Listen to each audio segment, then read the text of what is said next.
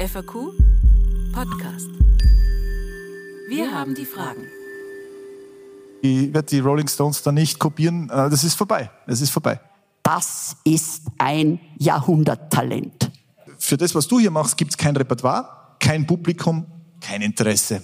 So, und jetzt können Sie mal ihn so intime Sachen fragen. Ja, genau. Und ich träume ein bisschen davon, dass ich doch vielleicht irgendwann die Chance kriege, der Drummer von Bruce Springsteen zu sein. Naja, das ist jetzt schon recht hart, dass die drei Sachen auch noch bringen. Ähm, ich habe einen wirklich großartigen Satz von Ihnen gelesen, nämlich, ich schreibe einmal ein Buch gegen Sigmund Freud, weil mein ganzer Erfolg nur auf Verdrängung beruht. Hallo und herzlich willkommen beim FAQ Podcast. Wir haben die Fragen. In dieser Folge hören wir jemanden, der auch Fragen hat. Viele nämlich. Beruflich als ORF-Anchorman, aber auch privat als inzwischen langjähriger Freund des FAQ Bringzer Wald, wo er im September 2023 zwei ganz besondere Gäste zu sich auf die Bühne bat. Freut euch mit uns auf Armin Wolf im Gespräch mit Helga Rabel-Stadler und Martin Grubinger – aufgezeichnet in der Tischlerei und Zimmerei Kaufmann in Reute. Eine sehr vergnügliche FAQ-Sternstunde mit sehr persönlichen Einblicken über Musik, Väter, Politik und das rechtzeitig Aufhören. FAQ im Gespräch.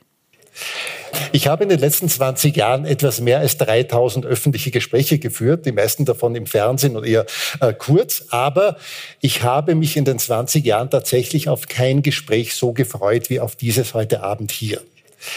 Beide, ja.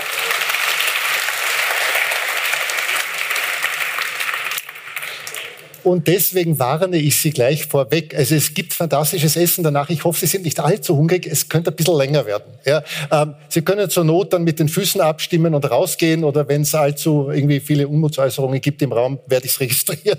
Aber es wird jetzt nicht ganz kurz. Es ist nämlich so, ähm, die Kombination meiner Gäste heute ist äh, ein Glücksfall, aber auch ein Zufall, weil ich habe beide schon in den letzten Jahren für Einzelgespräche irgendwas hier beim FIQ eingeladen und es ist an Terminproblemen gescheitert. Und sie haben mir aber beide gesagt, heuer könnten sie.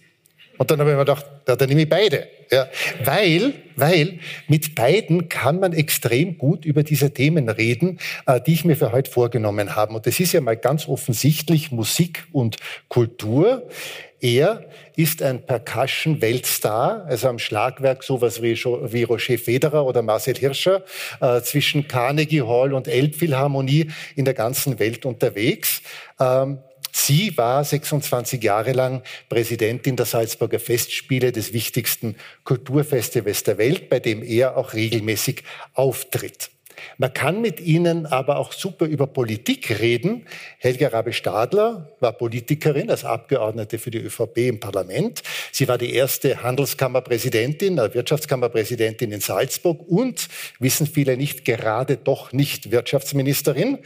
Und vorher war sie, und das wissen tatsächlich viele nicht mehr, eine sehr bekannte und prominente innenpolitische Journalistin, erst bei der Presse, dann bei der Wochenpresse und dann als erste innenpolitische Kolumnistin Österreichs beim Kurier.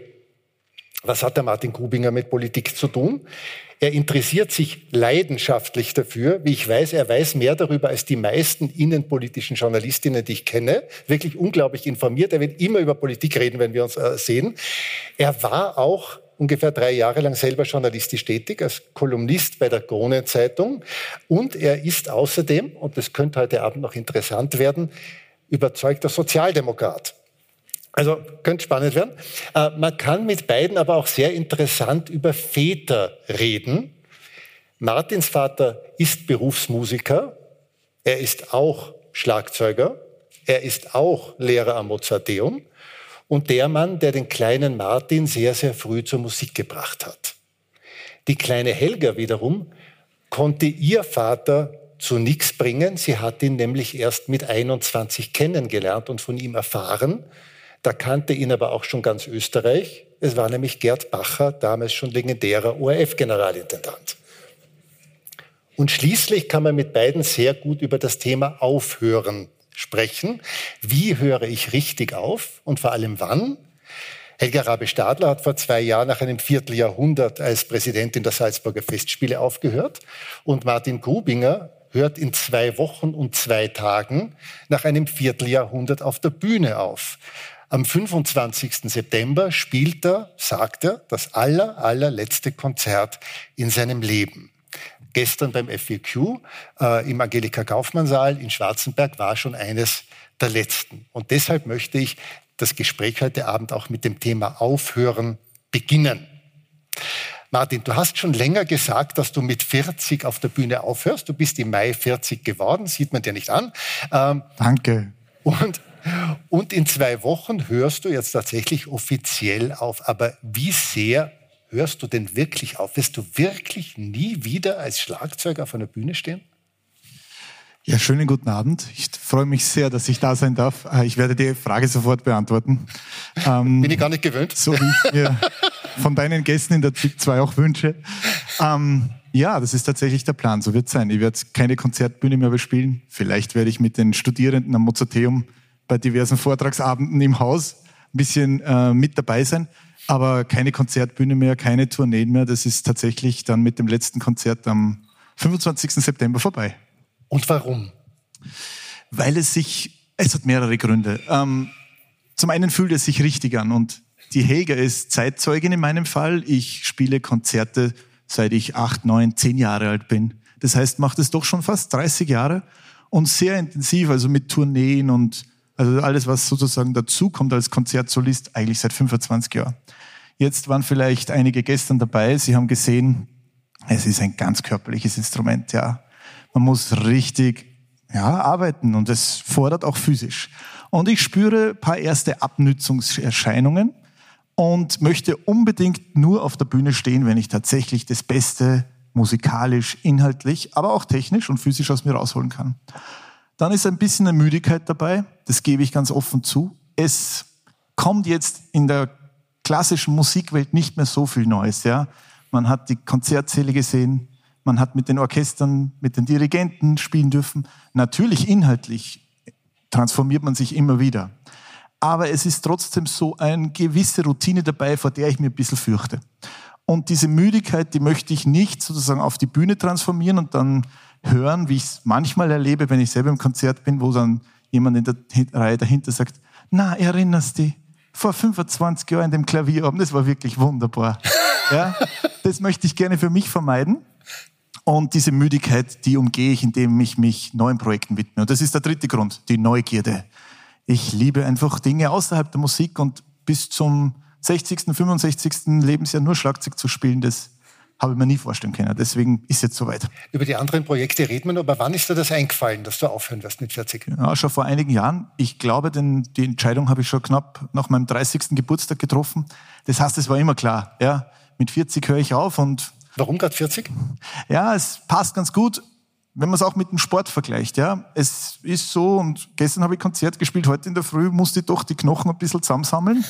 Und ähm, es ist der Moment da. Ich spüre das einfach. Es ist tief in mir drinnen. Es ist bei mir keine Wehmut dabei. Es ist nicht so, dass ich jetzt die Konzerte sozusagen zähle und mir denke, wie schaut's? Na, ich freue mich eigentlich auf das, was kommt. Aber gestern war zum Beispiel das allerletzte Konzert, das du mit deiner Frau gemeinsam auf der Bühne gespielt habt. Ihr seid ja oft miteinander aufgetreten. Gestern war das allerletzte Mal. Wie war das? Ich könnte jetzt das große Drama hier erzählen, aber ich ja, kann es nicht. Weil es nicht so war. Ich bin relativ ähm, entspannt damit. Ich habe es total genossen. Ich fühle mich total frei. Mir macht das Spielen zurzeit so Spaß, weil kein Druck da ist. Ja? Dieser Druck, der dann immer in diesen Konzerten vorgeherrscht hat, wirklich liefern zu müssen um jeden Preis, der ist total weg bei mir, sondern es hat mir einfach wahnsinnig Freude gemacht. Und ich glaube, dass es mein Umfeld ein bisschen mehr mitnimmt als mich selbst. Ich bin relativ entspannt, mir hat es Freude gemacht, aber es geht jetzt auch weiter. So zurückschauen ist nicht so mein Ding. Ich war 1994 im August in Zeltweg am Österreichring als ZIP-2-Reporter, um eine Geschichte für die Zeit in Bild 2 zu machen über das letzte Österreich-Konzert der Rolling Stones. Wow. 1994. Ja. Die Abschiedstour. Ja. Äh, ich glaube, die neuntletzte oder so. Also, ähm, wie viele Abschiedstourneen wird es von dir noch geben? Ja, Also ich mach die, werde die Rolling Stones da nicht kopieren. Äh, das ist vorbei. Es ist vorbei. Das ist sehr traurig. Ähm, Helga Rabe-Stadler, Sie haben vor zwei Jahren aufgehört, nach einem Vierteljahrhundert bei den Festspielen. Nach 27 Jahren. Nach 27 Jahren, also Nicht rund ein mindern, Viertel. ja, Ich bitte, ja, ja, mindern. ich bitte um Entschuldigung. Also, wann, wann haben Sie sich dazu entschlossen? Warum genau 2021? Warum nach 27 Jahren und nicht nach 25 oder nach 30? Ich wollte 17 aufhören und äh, der Intendant Markus Hinterhäuser hat gesagt, bitte tu mir das nicht an, ich brauche dich. Und da wir so ein gutes Team waren, wollte ich es ihm nicht antun. Und dann wollte ich 19 aufhören und dann kam die Pandemie. Und das war ja vielleicht der wichtigste Moment meiner Präsidentschaft, dass ich damals allen den Mut gegeben habe, wir spielen, wir sagen nicht ab. Alle anderen haben abgesagt. Und dann wollte ich 20 aufhören und dann hat der Markus gesagt, na bitte bleib noch 21. Äh, oder er wollte bis 26, weil er seinen Vertrag bis 26 hat. Und ich verstehe den Martin so gut. Man muss aufhören, wenn man selbst bestimmt. Das war für mich jetzt der letzte Moment, es selbst zu bestimmen, dass ich gesagt habe, nein, ich höre 21 auf. Jetzt bedauern es die Leute noch, dass ich gehe. Wer weiß, was kommt. Nur eines sage ich dir. Das Publikum wird dir wahnsinnig abgehen. Du bist ein Bühnentier und nur äh, die Schüler und so. Aber ich bin, ich finde es ganz toll, dass du das so machst. Und ich habe ihn ja tatsächlich mit acht Jahren kennengelernt.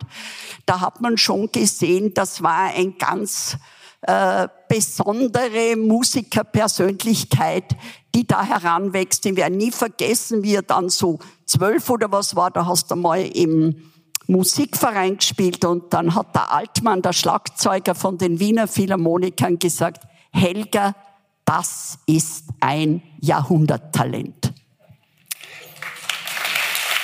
Weil Sie, weil Sie das Publikum schon ansprechen, heute ist der 150. Geburtstag von Max Reinhardt. Ich freue mich sehr, dass Sie trotzdem da sind und nicht in Leopoldskron eine Rede auf Max Reinhardt halten. Das wäre das Alternativprogramm gewesen. Ich bin wirklich total dankbar. Der Mar wir, ja, Sie auch. Der, und der Martin ist da, obwohl sein Sohn, der auch Schlagzeuger ist, heute Premiere hat in einem Musical und trotzdem ist der Martin da. Es ist, also, also ich danke euch beiden sehr. Max Reinhardt hat mal, ich äh, phrasiere das jetzt und fasse es zusammen, so was gesagt wie, das Theater wird eigentlich erst durch das Publikum irgendwie zum Ereignis. Äh, jetzt, äh, das klingt jetzt ein bisschen unhöflich, ich meine es nicht so, aber Sie sind ja auch ein bisschen Rampensau. Irgendwie, ähm, wie sehr fehlt Ihnen denn das Publikum? Sehr. Ähm, ja, ich war schon als Kind so. Meine Großmutter hat gesagt, ich bin am Küchentisch gestanden und habe als Vierjährige Reden gehalten. Also ähm, es war klar, dass als der Tag der Fahne eingeführt wurde in Österreich, habe selbstverständlich ich die Rede an der Frauenoberschule im Turnsaal gehalten. Äh, ja, aber Und wie kompensieren Sie jetzt? naja, ich habe, weil Sie gesagt haben, aufhören. Ähm, ich hatte ja ein warnendes Beispiel vor Augen, meinen Vater. Mein Vater ist mit 69 Jahren damals auch durchaus freiwillig, das war das einzige Mal, wo er freiwillig gegangen ist, zweimal ist er ja rausgehauen worden im ORF, aber damals freiwillig gegangen. Und er hat sich nichts für nachher gerichtet.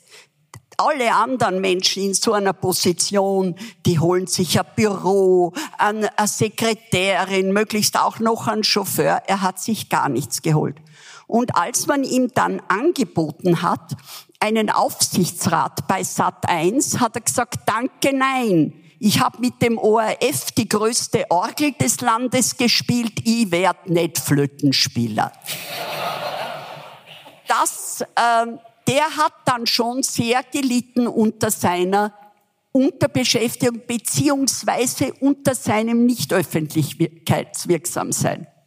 Ich habe genau denselben Fehler gemacht, ärgert mich natürlich heute sehr, dass ich nicht als Präsidentin dafür gesorgt habe, dass ich nachher noch irgendwo ein Kammerl und eine Halbtagskraft habe. Aber es war so, dass sofort das Telefon gegangen ist. Zuerst hat mich der Hamburger Kultursenator Protzter angerufen und hat gesagt, wollen Sie nicht quasi die internationale äh, Komponente in der Elbphilharmonie verkörpern und in den Aufsichtsrat? Wunderbar, danke.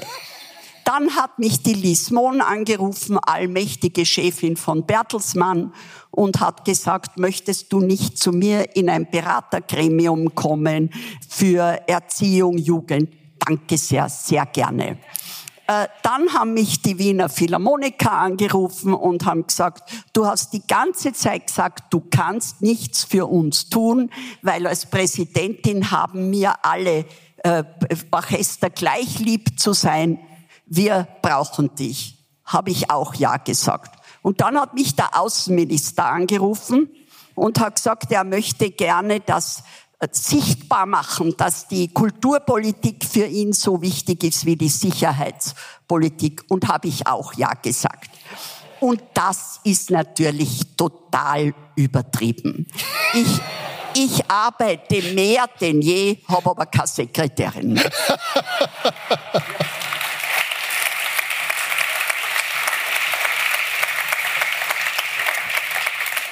Und dazu kommt ja auch, dass wenn man mit Ihnen durch Salzburg geht oder in der Blauen Gans zu Abend isst, dass man ja glauben könnte, Sie sind immer noch Präsidentin oder, wie der Klaus Bandi, der Chefredakteur der Krone-Zeitung, äh, geschrieben hat, die Königin von Salzburg.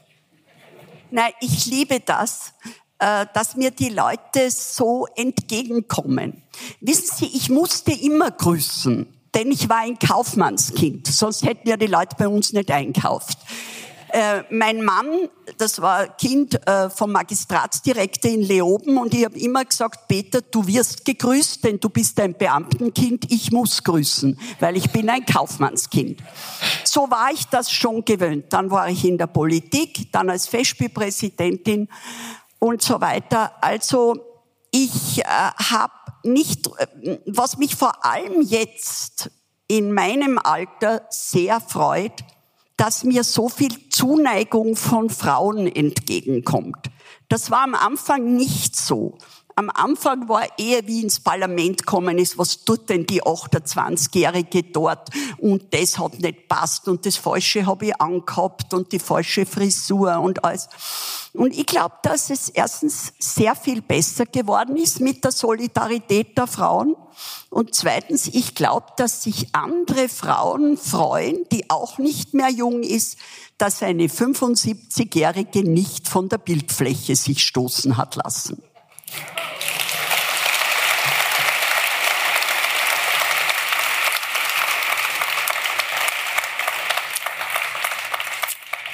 Äh, Martin, du trittst zwar von der Bühne ab, aber du bist und bleibst Professor am Mozarteum, einer der berühmtesten Musikuniversitäten der Welt. Bist du das eigentlich, apropos, äh, weil das Wort gerade erwähnt wurde, bist du das eigentlich auf Lebenszeit, also so als richtiger österreichischer Beamter? Ja, ja, so ist es. Das ist ja super. also, ähm, das sieht so aus, genau, ja. Das ist ähm, super. Aber Muss man nicht in Pension gehen? Dein Vater musste doch in Pension gehen. Nein? Ah, du, Ihr meint also über die Pension hinaus? Nein, nein, das, nein, nein, nein, da hat er noch ein bisschen Zeit. Man also. muss doch als Professor in Pension... Ja. ja. ich muss gestehen, ich bin jetzt nicht so bewandert. Also ich muss natürlich schon in Pension gehen. Ja, ja, aber es hat ein bisschen Zeit. Also, aber, ja. aber, du bist, aber du bist pragmatisierter österreichischer Professor. Ja. Das ist total super. Und ich finde es auch aber deswegen... Die hat recht. Und mit 65 muss ich gehen. Ich ja. glaube, ich könnte noch ein Ehrenjahr beantragen, aber äh, ich habe noch 25 Jahre. Ja. Aber ich finde das deswegen auch äh, so faszinierend, Ivi, äh, dass du Universitätsprofessor bist, weil du hast ja keine Matura gemacht. Ja. Weil du bist ja wegen der Musik äh, früher aus der Schule rausgestiegen und du bist jetzt schon Universitätsprofessor ja. und du willst aber trotzdem jetzt studieren anfangen. Genau. Nämlich Geschichte äh, an der Uni München. Willst du das wirklich ernsthaft? Oder ist das irgendwie ein Schmäh? Nein, nein, das ist absolut der Plan. Ich möchte nur ganz kurz noch sagen, ähm, bin ja Salzburger, bin in Salzburg geboren. Ganz kurz zu dem, was Helga gesagt hat. Und wir sind auch in Salzburg gute Staatsbürger, ja. Also wir, unser Bundespräsident natürlich. Aber als Salzburger sage ich, natürlich ehren wir den Bundespräsidenten, aber unsere Präsidentin war die Helga. Ja, das war vollkommen klar, weil ähm, das war für uns Salzburger einfach ein Anker, ja, in all diesen Jahren. Ähm, zur Frage, ja, ich möchte wirklich Geschichte studieren. Ähm, das ist mein ganz großes Ding. Ich interessiere mich wahnsinnig dafür. In jeder freien Minute äh, setze ich mich damit auseinander. Die, ich würde mal sagen, französische Revolution bis heute ist, ist so der Zeitraum, der mich besonders beschäftigt. Und ich finde auch, das passt gut zum Musiker. Weil, ähm, vielleicht kommen wir später auch dazu noch. Ich glaube, dass die, ähm, der historische Kontext zu dem, was wir machen, wichtig ist. Ja? Ich glaube, dass wichtig ist, dass wir verstehen, wenn wir einen Janis Xenakis spielen, der vor dem griechischen Faschismus fliehen musste, dann im Exil in Paris war, was das bedeutet, ja, was er hier komponiert hat, oder einen Friedrich Zerha, der aus der Wehrmacht desertiert ist, ja, und im Widerstand war gegen NS-Deutschland. Dass wir also verstehen, aus welchem gesellschaftlichen, historischen Umfeld kommen die Komponisten. Was hat sie, was hat Stravinsky, wenn wir von gestern dem Werk sprechen? Ich meine, wir sprechen von 1913, ein Jahr vor Beginn des Ersten Weltkriegs, ja. Und ähm, gestern, als wir das Stück gespielt haben, haben wir gedacht, es ist wirklich faszinierend, wie da jemand tatsächlich ein Indikator mit seiner Musik in die Zukunft sein kann. Ja, diese Komponisten, ich würde ganz ehrlich, ich hoffe, ich trete jetzt hier niemand zu nahe, aber Zukunftsforscher interessieren mich nicht so, denn man muss eigentlich nur den Komponistinnen und Komponisten zuhören. Sie sind unsere Indikatoren in die Zukunft. Sie blicken mit ihrem Schaffen weit voraus. Sie, wir sind nur die, die das weiter transportieren und weiterspielen. Aber Komponisten erschaffen Musik um uns eigentlich den Weg in die Zukunft zu weisen. Komponistinnen und Komponisten möchte ich sagen. Und das ist ähm, ein entscheidender Punkt, warum ich glaube, dass das super zusammenpasst. Und deswegen glaube ich auch, dass es ganz entscheidend ist, dass wir Künstler uns nicht abkapseln und sagen, Gesellschaft, Politik, Menschenrechte und all diese Dinge haben mit unserem Schaffen auf der Bühne nichts zu tun. Na natürlich, ja natürlich, wir repräsentieren etwas. Und zwar mit jedem Ton, den wir auf der Bühne interpretieren. Und deswegen äh, bin ich nicht der Meinung, dass man als Künstler sich da einfach sozusagen abspalten kann und sagen, der Krieg in der Ukraine oder auch ähm, eine Situation in anderen Ländern hat mit den jeweiligen Künstlern, die von dort kommen, nichts zu tun. Das geht sich für mich nicht aus. Aber zurück zu deiner Frage, ja, Geschichte ist mein Ding. Aber es sind eigentlich zwei Dinge, die jetzt mich beschäftigen. Das eine ist die Professur. Ich bin total getrieben von der Idee, dass wir die aller, allerbeste Schlagzeugklasse der Welt haben am Mozarteum. Und das treibt mich an. Und das zweite ist, ist ein Projekt, an dem ich sehr hänge, das ist die MyGroove, das ist eine Musik-App. Ja, zu der kommen wir noch. Wieder, ja. Ja, zu der kommen wir noch. Ja, gut. Ich, sagen, ich, ich kenne das ja irgendwas zu sagen, als ich aus meinem äh, Dayjob oder eher Nightjob, irgendwas sagen, Herr Wolf, das ist eine sehr interessante Frage, aber lassen Sie mich vorher sagen. Ja. Ähm, ja, äh, also weiter mit meinen Fragen. Äh, und machst du das jetzt irgendwas äh, ernsthaft? Also willst du irgendwie einen Bachelor machen und weißt du schon, du wirst danach einen Master machen und du wirst in Geschichte promovieren? Na, das weiß ich nicht. Ähm, es ist, ich, ich glaube auch nicht, dass ähm, die Welt auf mich als Historiker wartet, aber ich mache es halt wahnsinnig gern. Ja, aber willst du Prüfungen machen oder gehst du ja, natürlich, natürlich, also, ja, ja, auch ich, Also Bachelor ist schon mal ein Ziel. Ich, ich werde vor dir in ein paar Jahren ähm, sozusagen, ja, mein, mein Leistungsnachweis erbringen, hoffentlich. Uni Universitätsprofessor Martin Gubinger, BA. Ja. Total super. Frau Rabi-Stadler, Sie sind promovierte Juristin. Und jetzt muss ich ganz kurz mal was über Ihre Biografie erzählen. Sie sind in Salzburg aufgewachsen. Ihre Mutter hatte dort ein sehr bekanntes Modegeschäft in der Altstadt und hat nach ihrer Scheidung vom damals noch völlig unbekannten Gerd Bacher äh, Ende der 1940er Jahre einen Herrn Stadler geheiratet, einen Sägewerksbesitzer. Drum ist, mir, drum ist mir dieser Geruch so bekannt vom Holz. Ja, ja. Äh, und hat mit dem Herrn Stadler irgendwie noch zwei äh, äh, Töchter gehabt, mit denen sie als ihre beiden Schwestern aufgewachsen sind. In Wahrheit waren das ihre Halbschwestern, aber das wussten sie nicht. Sie dachten, dass der Herr Stadler ihr Vater ist, bis sie 21 waren. Was ist dann passiert? Also erstens muss ich meinen Bruder wieder vermännlichen. Bitte. Ich habe eine Schwester und einen ich bitte Bruder. Um Entschuldigung. Wilfried Stadler, sehr bekannter Banker. Ich bitte um Entschuldigung. Und aber der Bacher Vater hat nachher noch zwei Schwestern ja, gehabt. So, also so, so ja, weit ja, sowas. Ich bitte um Entschuldigung. Ja. Nein, ähm, ich kann die Geschichte nicht offen gestanden nicht ohne Schmerzen erzählen, obwohl sie so gut ausgegangen ist ich kann nur jedem Menschen sagen, macht sowas nicht, dass ihr einem Kind nicht sagt, wer Vater und Mutter sind. Diese Geschichte gibt es nämlich häufiger, als man glaubt. Ich bin überzeugt, dass auch hier im Saal Menschen stehen, sitzen, denen was Ähnliches passiert ist. Es gibt Leute, die am Totenbett der Mutter von der hören, dass ihr Vater nicht der Vater ist, sondern jemand andere. Äh, meine Eltern haben geglaubt, äh, darum wurde ich auch dann Stadler genannt. Ich bin nicht adoptiert, es gibt eine Namensnennung. Meine Eltern haben geglaubt, dass im kleinen Salzburg äh, das besser ist, wenn ich gleich wie die Stadlerkinder aufwachsen. Sie wollten mir nur das Beste und ich hatte das Glück, dass als mein Spacher Vater dann darauf bestand, dass das jetzt endlich gesagt wird. Es sollte nämlich zuerst mit 14 gesagt werden. Da war ich aber so unmöglich. Da war ich so richtig pubertär. Da haben sie alle gefürchtet, wenn sie mir das sagen, dass auch noch was Furchtbares passiert. Äh, und dann sollte es mit 18 gesagt werden. Das haben sie auch aus irgendwelchen Gründen nicht gemacht. Und dann an meinem 21. Geburtstag. Und der Glücksfall war das, dass ich mich sofort in meinen Vater verliebt hat und er sich in mich. Und ich hatte ab diesem Punkt zwei Väter. Wollen Sie uns aber noch kurz erzählen, wie Sie es erfahren haben? Also wie hat man Ihnen das gesagt? Ich hatte ein, ich hatte rosa Bettwäsche. Das hat zu mir gepasst, unmöglich, weil ich war nie ein rosa Typ. Äh, aber ich habe ja alles aus bravem Kindverhalten so gemacht, wie es meine Mutter wollte. Und meine Mutter fand das romantisch.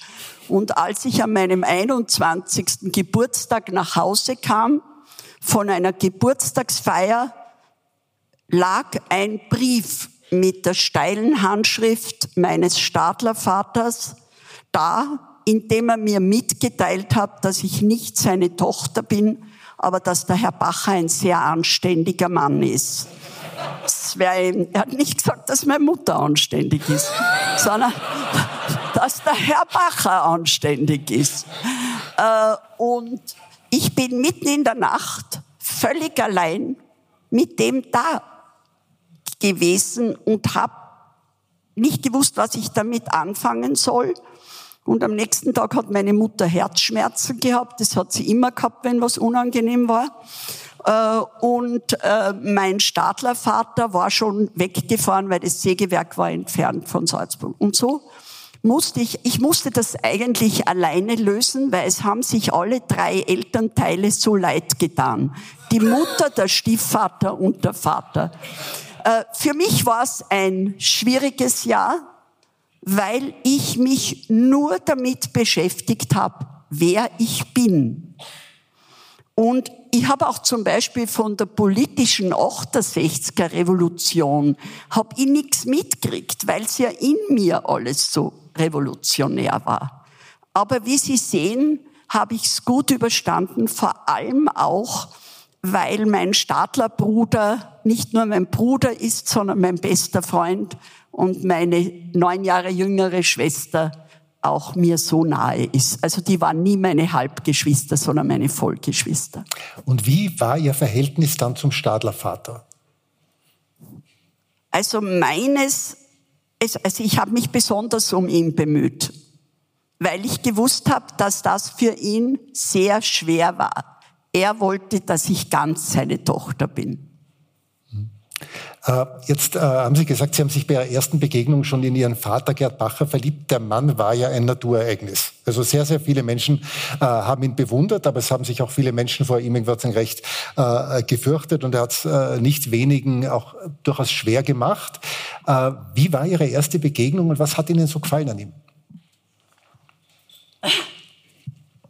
Die erste Be Begegnung war wahnsinnig. Er ist ja sehr klein gewesen, während mein Stadlervater sehr groß war. Ähm, und er stand auf den Treppen zum Schlosshotel in Fuschel. Ähm, und ich bin mit meiner Mutter hinausgefahren nach Fuschel. Also es sollte so romantisch weitergehen. Brief am rosa äh, Polster und dann im Schlosshotel. Äh, äh, wo man nie waren. So. Und ich habe meiner, ich bin im Straßengraben bei Hof stehen geblieben und habe gesagt, das eine sage ich dir. Ich sag zu ihm nicht Vater, ich sag zu ihm Herr Bacher und wir belassen es bei diesem Treffen. Und meine Mutter hat gesagt, na, du wirst sehen, er wird dir sehr sympathisch sein. Der Vater hat mittlerweile am helllichten Vormittag schon drei Whisky getrunken vor lauter Angst und stand schon dem entsprechend leuchtend auf der Stiege. Also das hat ihn sehr sympathisch gemacht, der Schwips. Und ich Stunden gesessen und haben uns viel zu erzählen gehabt. Und haben Sie Herr Bacher gesagt? Nein, Sondern? ich habe dann gleich Gerd gesagt. Und ist es dabei geblieben? Ja. Nie Papa oder Vater? Nein. Ist es, warum? Ich hatte ja schon einen Vater, den Herrn Stadler. Und das ist auch so geblieben? Also, ja. Okay. Ähm, Sie haben ihn mit 21 kennengelernt, äh, noch im Studium. Ein Jahr später haben Sie promoviert als Juristin eben. Und Sie sind dann Journalistin geworden. Äh, wie sehr war Gerd Bacher für diese Berufswahl verantwortlich? Überhaupt nicht. Es haben ja alle geglaubt, als ich mit 14 Jahren gesagt habe zu Hause, ich werde Journalistin, haben alle geglaubt, jetzt hat's ihr jemand erzählt, dass der Bacher ihr Vater ist.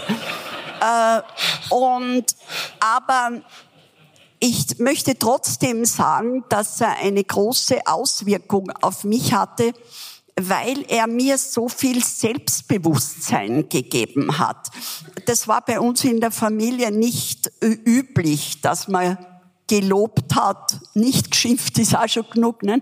Äh, und äh, das heißt, und auch sein überschäumendes Lebensgefühl. Also dieses nicht aufhören, wenn es am schönsten ist, sondern weiter tun. Äh, das waren alles dann für mich wichtige Sachen. So, und jetzt können Sie mal ihn so intime Sachen fragen. Ja, genau. Ja.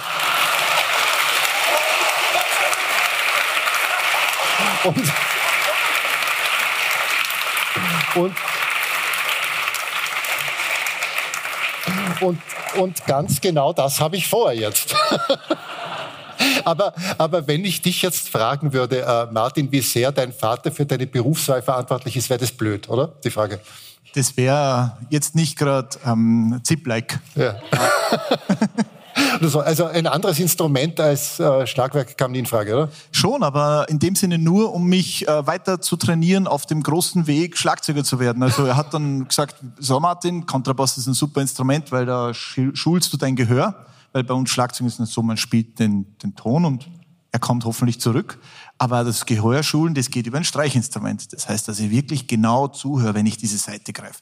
Also hat mein Vater gesagt, Kontrabass müssen wir spielen, damit wir die Pauke besser einstimmen können. Klavier, klar, damit wir die Harmonik verstehen. Blockflöte, weil es halt für die Volksschule sein muss.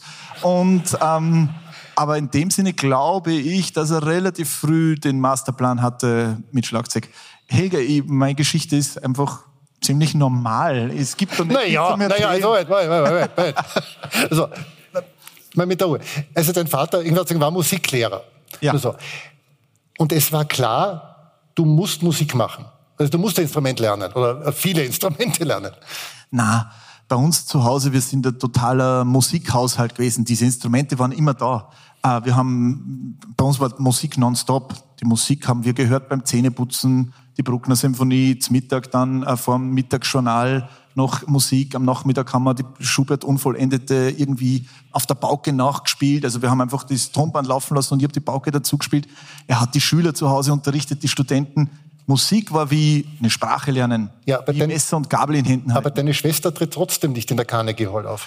Das stimmt, aber das hat, hat dann andere Gründe. Das passiert dann im Alter, würde ich sagen, zwischen 12 und 17 passieren dann in der einen oder anderen Karriere Dinge, die in der anderen nicht passieren. Das hat aber nichts damit zu tun, dass ähm, wir nicht beide, meine Schwester und ich, total intensiv mit Musik aufgewachsen sind.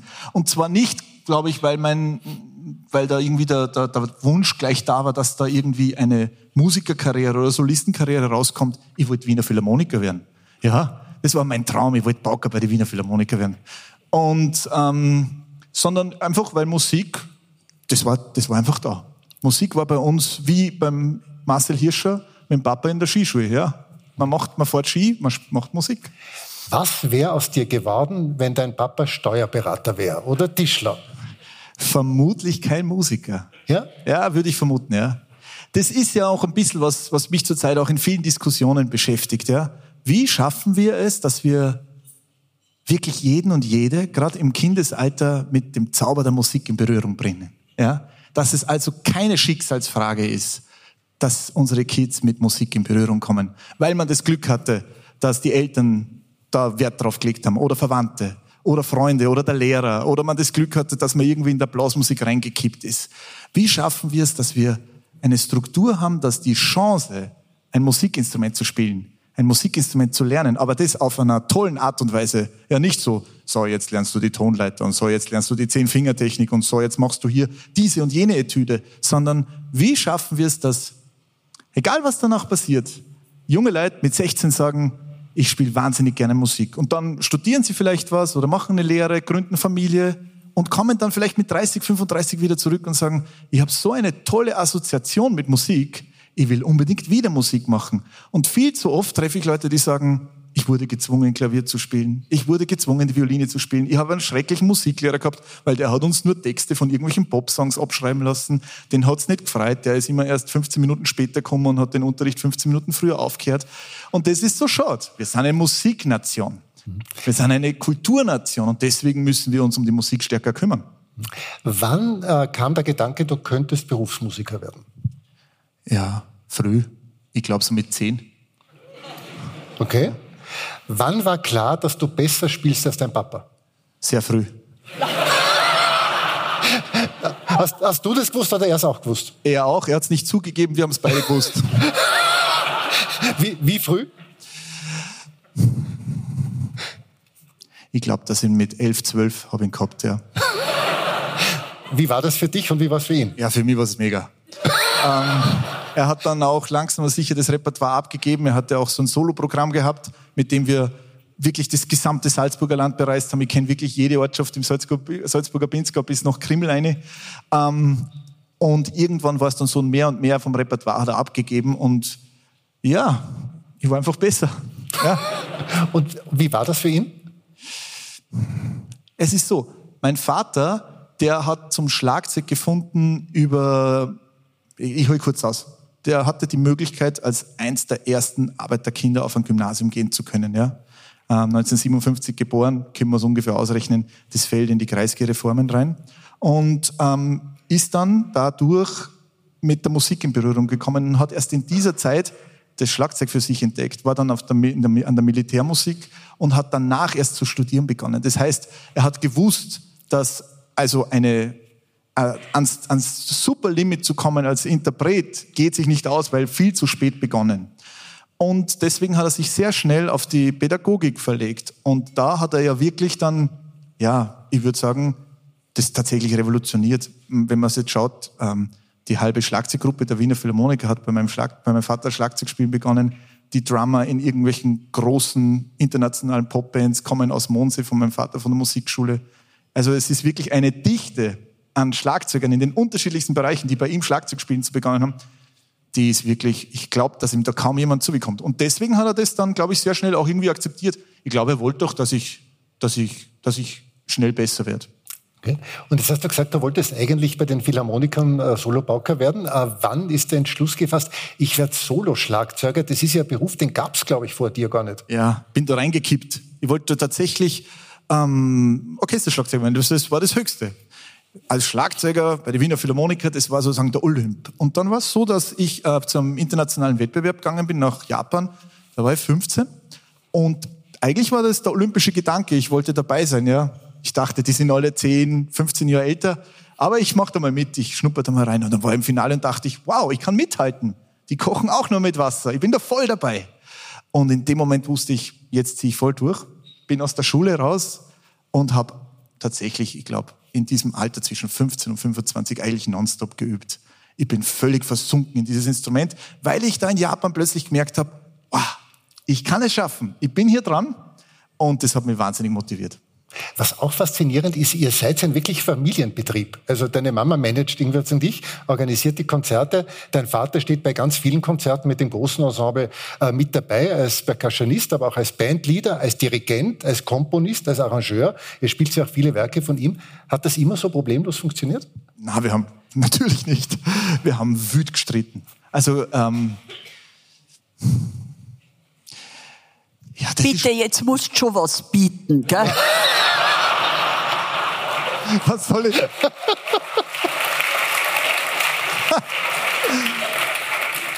Helga, äh, Helga ich, ich, ich soll. Ja, okay, ich sag's ganz offen. Natürlich, wir haben sogar gerauft. Ja. Also, ähm, natürlich, wir haben gestritten, intensivst, wochenlang dann nicht miteinander gesprochen.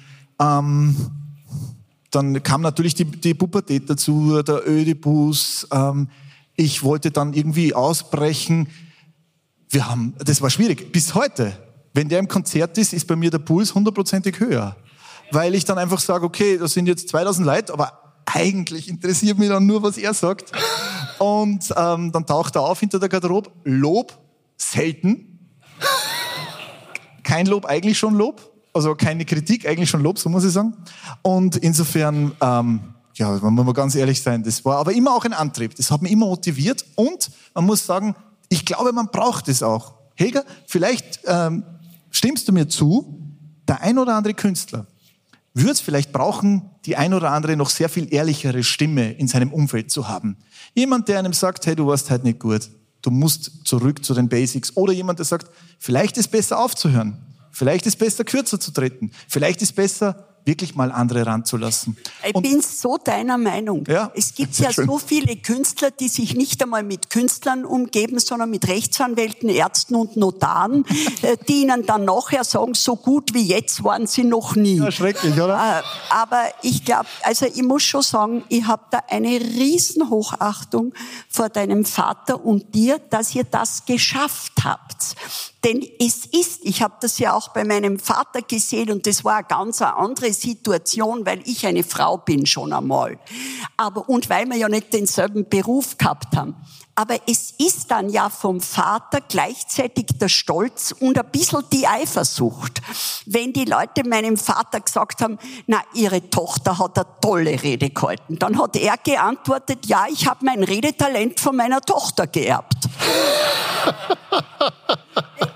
Also, äh, also ich finde das eine großartige Leistung von euch. Danke. Es ist, aber du, du spürst es eh auch. Also reibungslos war das natürlich nicht. Wenn man jetzt sagt, das war alles super und wir sind die besten Freunde, na, wir haben es uns richtig gegeben. Eine Frage muss ich dazu noch stellen. Ihr heißt ja auch gleich. Martin Grubinger Senior und Junior. Fandest du das immer gut? Na, das ist der totale Fail. Also das ist so schlimm ähm, und ähm, hat große Nachteile. Aber ganz kurz, es hat einen mega Vorteil, denn ich muss immer wieder mal, ich wohne ja im Hausruck und immer wieder mal muss ich mir ein Auto ausleihen bei Sixt in Salzburg am Flughafen. Und es muss, so sagt mir meine Mutter, derjenige machen, der es tatsächlich leid, also der Martin Grubinger, und dann schicke ich ihn. Das ist natürlich super. Aber ansonsten, man muss sagen, das war eine Idee meiner, meiner Oma und ja, das ist nicht, nicht, nicht lässig. Ja, dein Sohn ist auch Schlagzeuger, heißt aber nicht Martin. Nein, der heißt Noah. Obwohl es lustig gewesen wäre. Also Martin Grubinger Junior Junior. wäre wär hübsch, wär hübsch gewesen. Irgendwas sagen. Ähm, Frau Rabi-Stadler, weil Sie das jetzt doch noch äh, mal erzählt haben, also Sie hatten eben keine so intensive Kindheit äh, mit Ihrem leiblichen Vater und ich habe äh, vor ein paar Jahren in einem Interview einen wirklich großartigen Satz von Ihnen gelesen, nämlich, ich schreibe einmal ein Buch gegen Sigmund Freud, weil mein ganzer Erfolg nur auf Verdrängung beruht. Wie, ja, wie war das gemeint? Ich danach dazu. Ich habe gehört, auch der äh, Sigmund Freud hat unter gewissen Umständen es richtig gefunden, wenn man verdrängt. Nein, man muss sich einmal vorstellen, wenn ich mich ununterbrochen mit diesem Thema, das mich wahnsinnig beschäftigt hat, und es gibt ja noch ein paar andere auch beschäftigt hätte. Ich hätte das Hirn und auch das Herz nicht frei gehabt für andere Sachen. Also ich halte sehr viel davon, nicht alles auszusprechen. Ich habe Gott sei Dank sehr schöne Freundschaften in meinem Leben. Meine älteste Freundin sagt seit meinem vierten Lebensjahr, die zweite seit meinem zehnten. Wir haben jetzt zu dritt unseren 75. Geburtstag gefeiert. Ich glaube, das ist nur möglich, weil wir nicht alles ausgesprochen haben und nicht über das ständig geredet haben, was uns trennt, sondern über das viele, was uns verbindet. Okay. Sie sind dann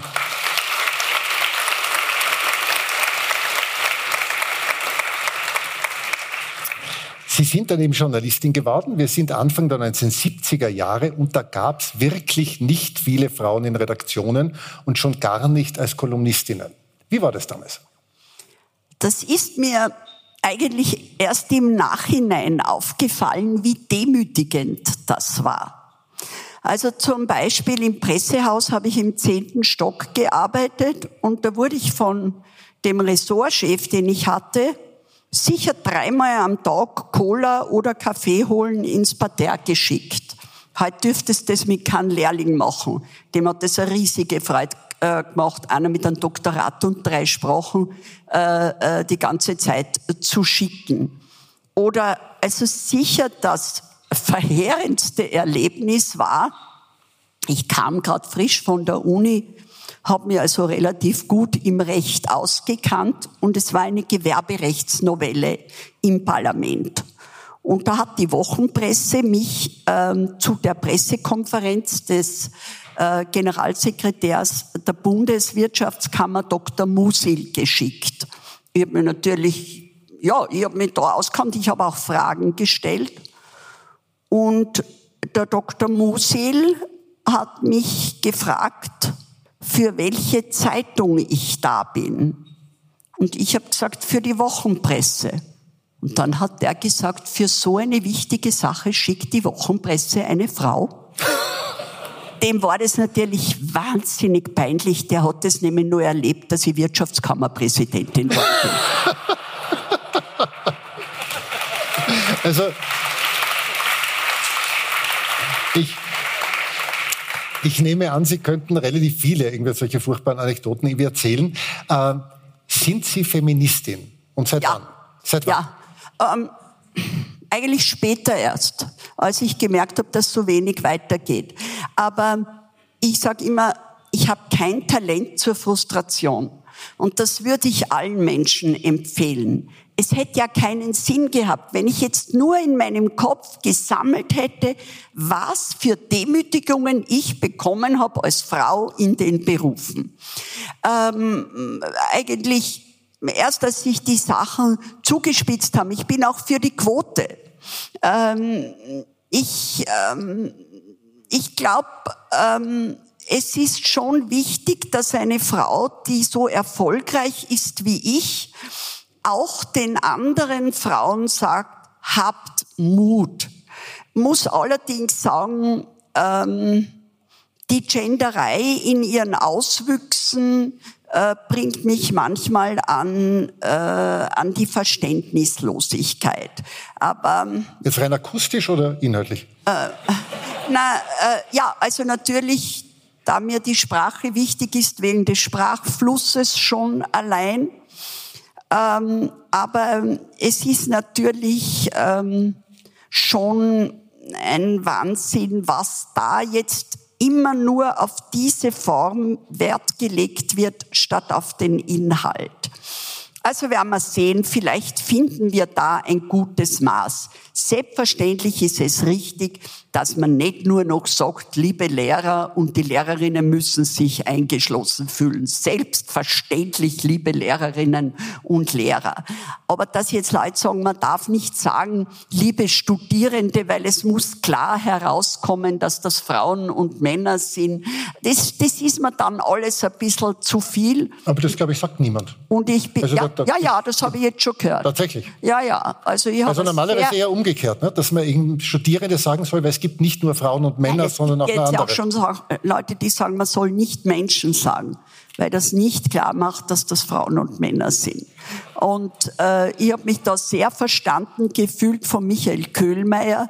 Der hat jetzt kürzlich wieder eine wunderbare Sendung über Sprachgewalt und Sprachzwang gehabt, wo er das auch ganz gut gesagt hat. Martin, wenn du nicht so wie gestern mit deiner Schwester und der, äh, Entschuldigung, mit deiner Frau und deiner Schwägerin, sagen, auf der Bühne stehst, sind ziemlich wenige Frauen auf ja. der Bühne bei dir. Warum ja. ist das so? Das ist ein echtes Problem. Ähm, Schlagzeug ist immer noch massiv männerdominiert. Warum? Ähm, ich unterrichte jetzt am Mozarteum seit 2018. Das heißt, ich hatte jetzt fünf oder sechs Zulassungsprüfungen, also Aufnahmeprüfungen. Und in all diesen Jahren hatten wir genau eine Schlagzeugerin. Die ist das, weil es so, äh, so körperlich so schwer ist? Ich glaube nicht, nein. Äh, wir haben dann diese Dame auch aufgenommen. Das ist die Vivi Vassiljeva. Vielleicht wollen Sie sich das mal anschauen. Sie ist jetzt auf dem Weg zur Superkarriere, zur Weltkarriere. Und das macht uns wahnsinnig stolz, weil es keine physischen Barrieren gibt, sondern es ist leider immer noch so dieses Modell, dass halt Mädels nicht Schlagzeug spielen. Und wenn man zum Beispiel zurückgeht in die Musikschule, wo mein Vater unterrichtet hat, kaum Mädchen, die Schlagzeug spielen wollten. Sie, sie waren einfach nicht da. Und jetzt hoffen wir natürlich auch mit der Vivi und mit vielen anderen Schlagzeugerinnen, dass wir das aufbrechen können, denn das wäre ja ganz toll, ja. Und wir müssen da weiter. Schlagzeug ist ein tolles Instrument und bitte, bitte spielen Sie es. Es, es gibt keine Beschränkung und es ist auch nicht irgendwas, dass es äh, irgendwas mit Mann oder Frau zu tun hat oder irgendwie physischen Hintergründe hat. Schlagzeug kann man wunderbar spielen, so oder so. Frauenquoten wären aber keine gute Idee in der Kunst. Frauenquoten wären aber keine gute Idee. Im Orchester oder im Ensemble? Ja. Naja, wenn man sagt, irgendwas zu sagen wie in Aufsichtsräten, was denn soll ein Drittel Frauen sein?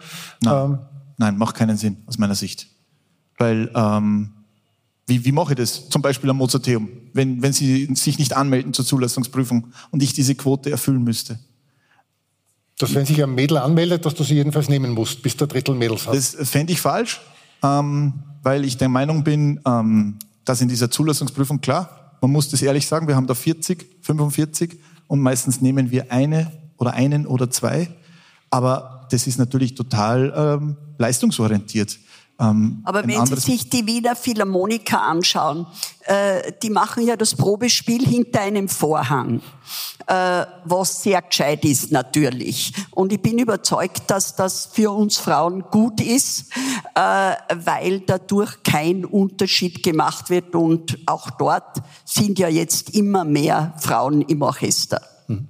Bist du eigentlich ein strenger Professor? Ja, sehr bin sehr streng, sehr fordernd, weil ich der Meinung bin, äh, nur die Topleistung zählt. Ich bin der totaler Leistungsfanatiker und äh, ich bin der Meinung, dass äh, die Plätze sehr begehrt sind. wir haben nicht so viele zu vergeben.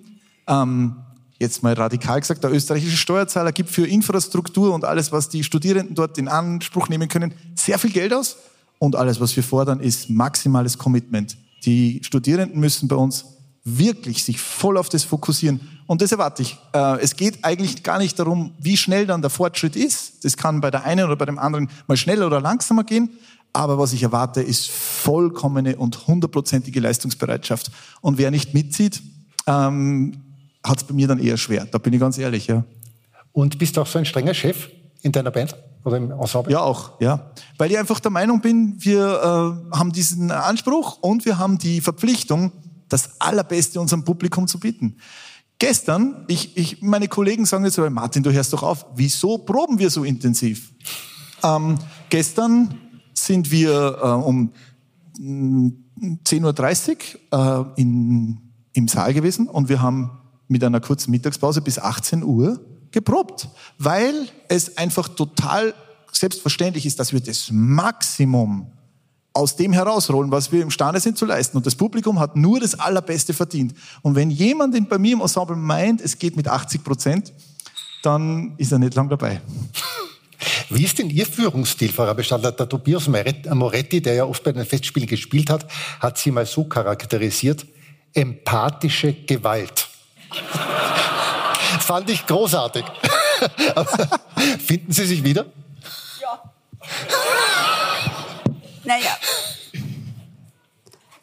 ich glaube, ich lege Wert auf Durchsetzungskraft, aber natürlich schwingt die Empathie mit für die Menschen, mit denen ich arbeite. Ich mag ja schon das Wort Empathie nicht, das ist mir schon zu fern, sondern das Gefühl für die Menschen. Und äh, ich bin, äh, glaube ich, eine gute Teamarbeiterin und ich habe meine Teams immer sehr, sehr lange. Also, weil ich auch sehr gern im Team was erarbeite. Mich interessiert das sehr, wie, was die dazu denken. Hm. Ihr Vater war ja berühmt dafür, dass er in Konflikten regelrecht aufgeblüht ist. Aber Sie funktionieren anders. Ja, ähm, sehr lustig. Mein Vater hat ja der Tiger geheißen, äh, denn sein bester Freund äh, war der Architekt Peichel, der gleichzeitig Karikaturist, Hieronymus war in der Presse, in der Süddeutschen und so weiter. Und als mein Vater damals zum Generalintendanten 1968 gewählt wurde, hat der Gustl Beichel vor der Tür von dem Saal in der Argentinierstraße gewartet und auf der äh, Feuermauer war von Esso eine Reklame und die hieß ja damals Pack den Tiger in den Tank. Und er hat daraus, wofür ihm mein Vater sehr dankbar sein konnte, den Tiger gemacht. Der Tigerbacher, der in den ORF kommt und quasi diesen Tank also zur Vollkraft äh, bringt. Und dadurch wurde ich das Tigerkind. Und das war mir sehr recht. Denn ich habe gar keine Freude an Konflikten. Und ich blühe auch nicht auf im Konflikt. Ich bin in der Harmonie viel besser. Aber weil die Leute geglaubt haben, dass ich so wie mein Vater den Konflikt liebe, wurden mir viele Konflikte erspart. Sie haben sich mit mir nicht angelegt.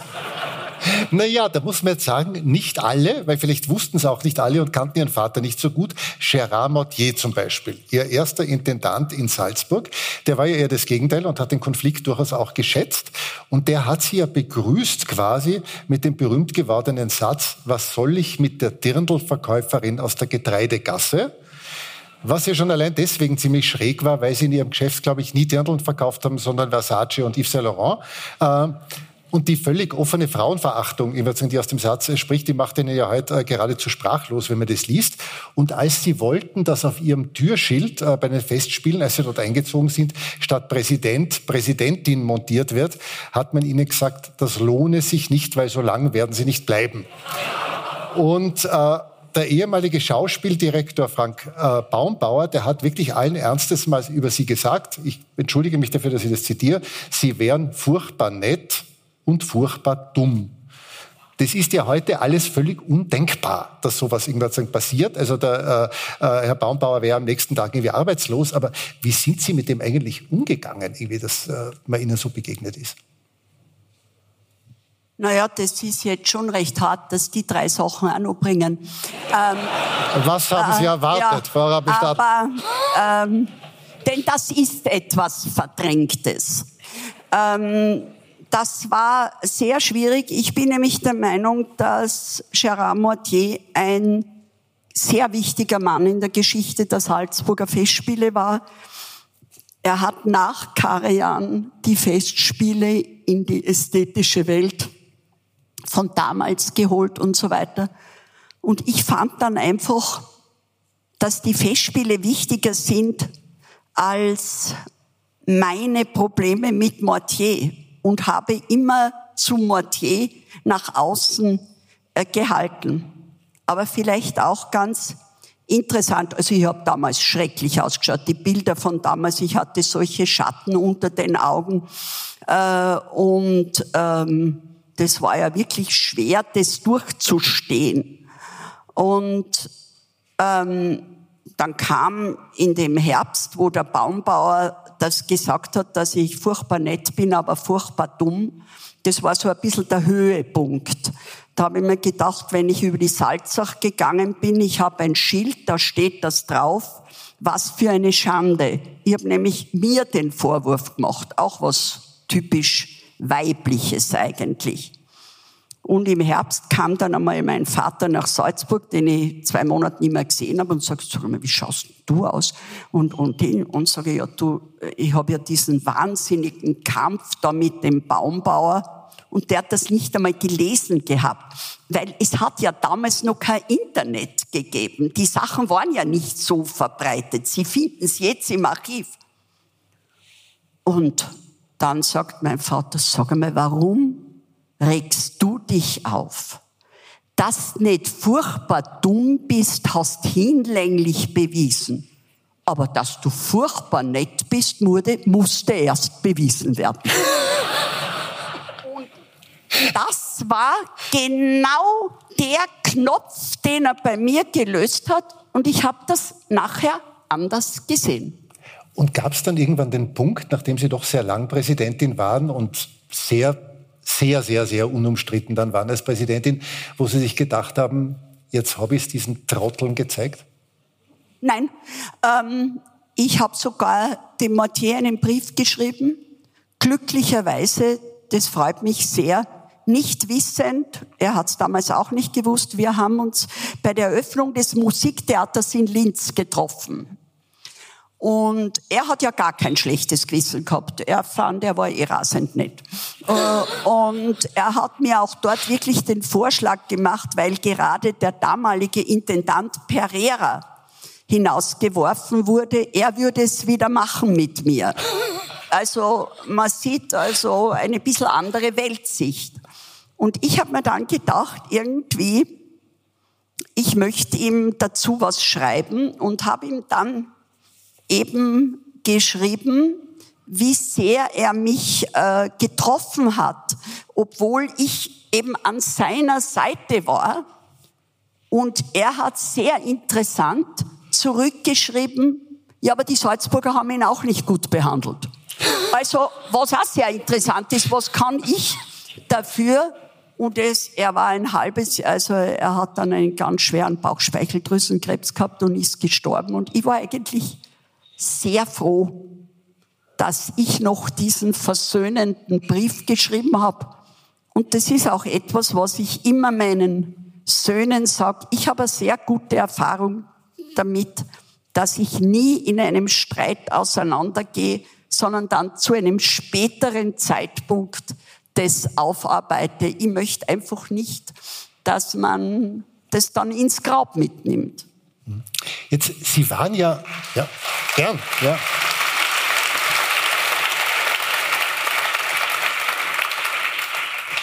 Sie waren ja unglaublich erfolgreich in allen Berufen, die Sie gemacht haben. Schon als Journalistin, Sie waren Politikerin, wären fast Ministerin geworden, dann als Festspielpräsidentin. Trotzdem haben Sie diese, äh, diese Anfeindungen oder diese Geringschätzung erlebt.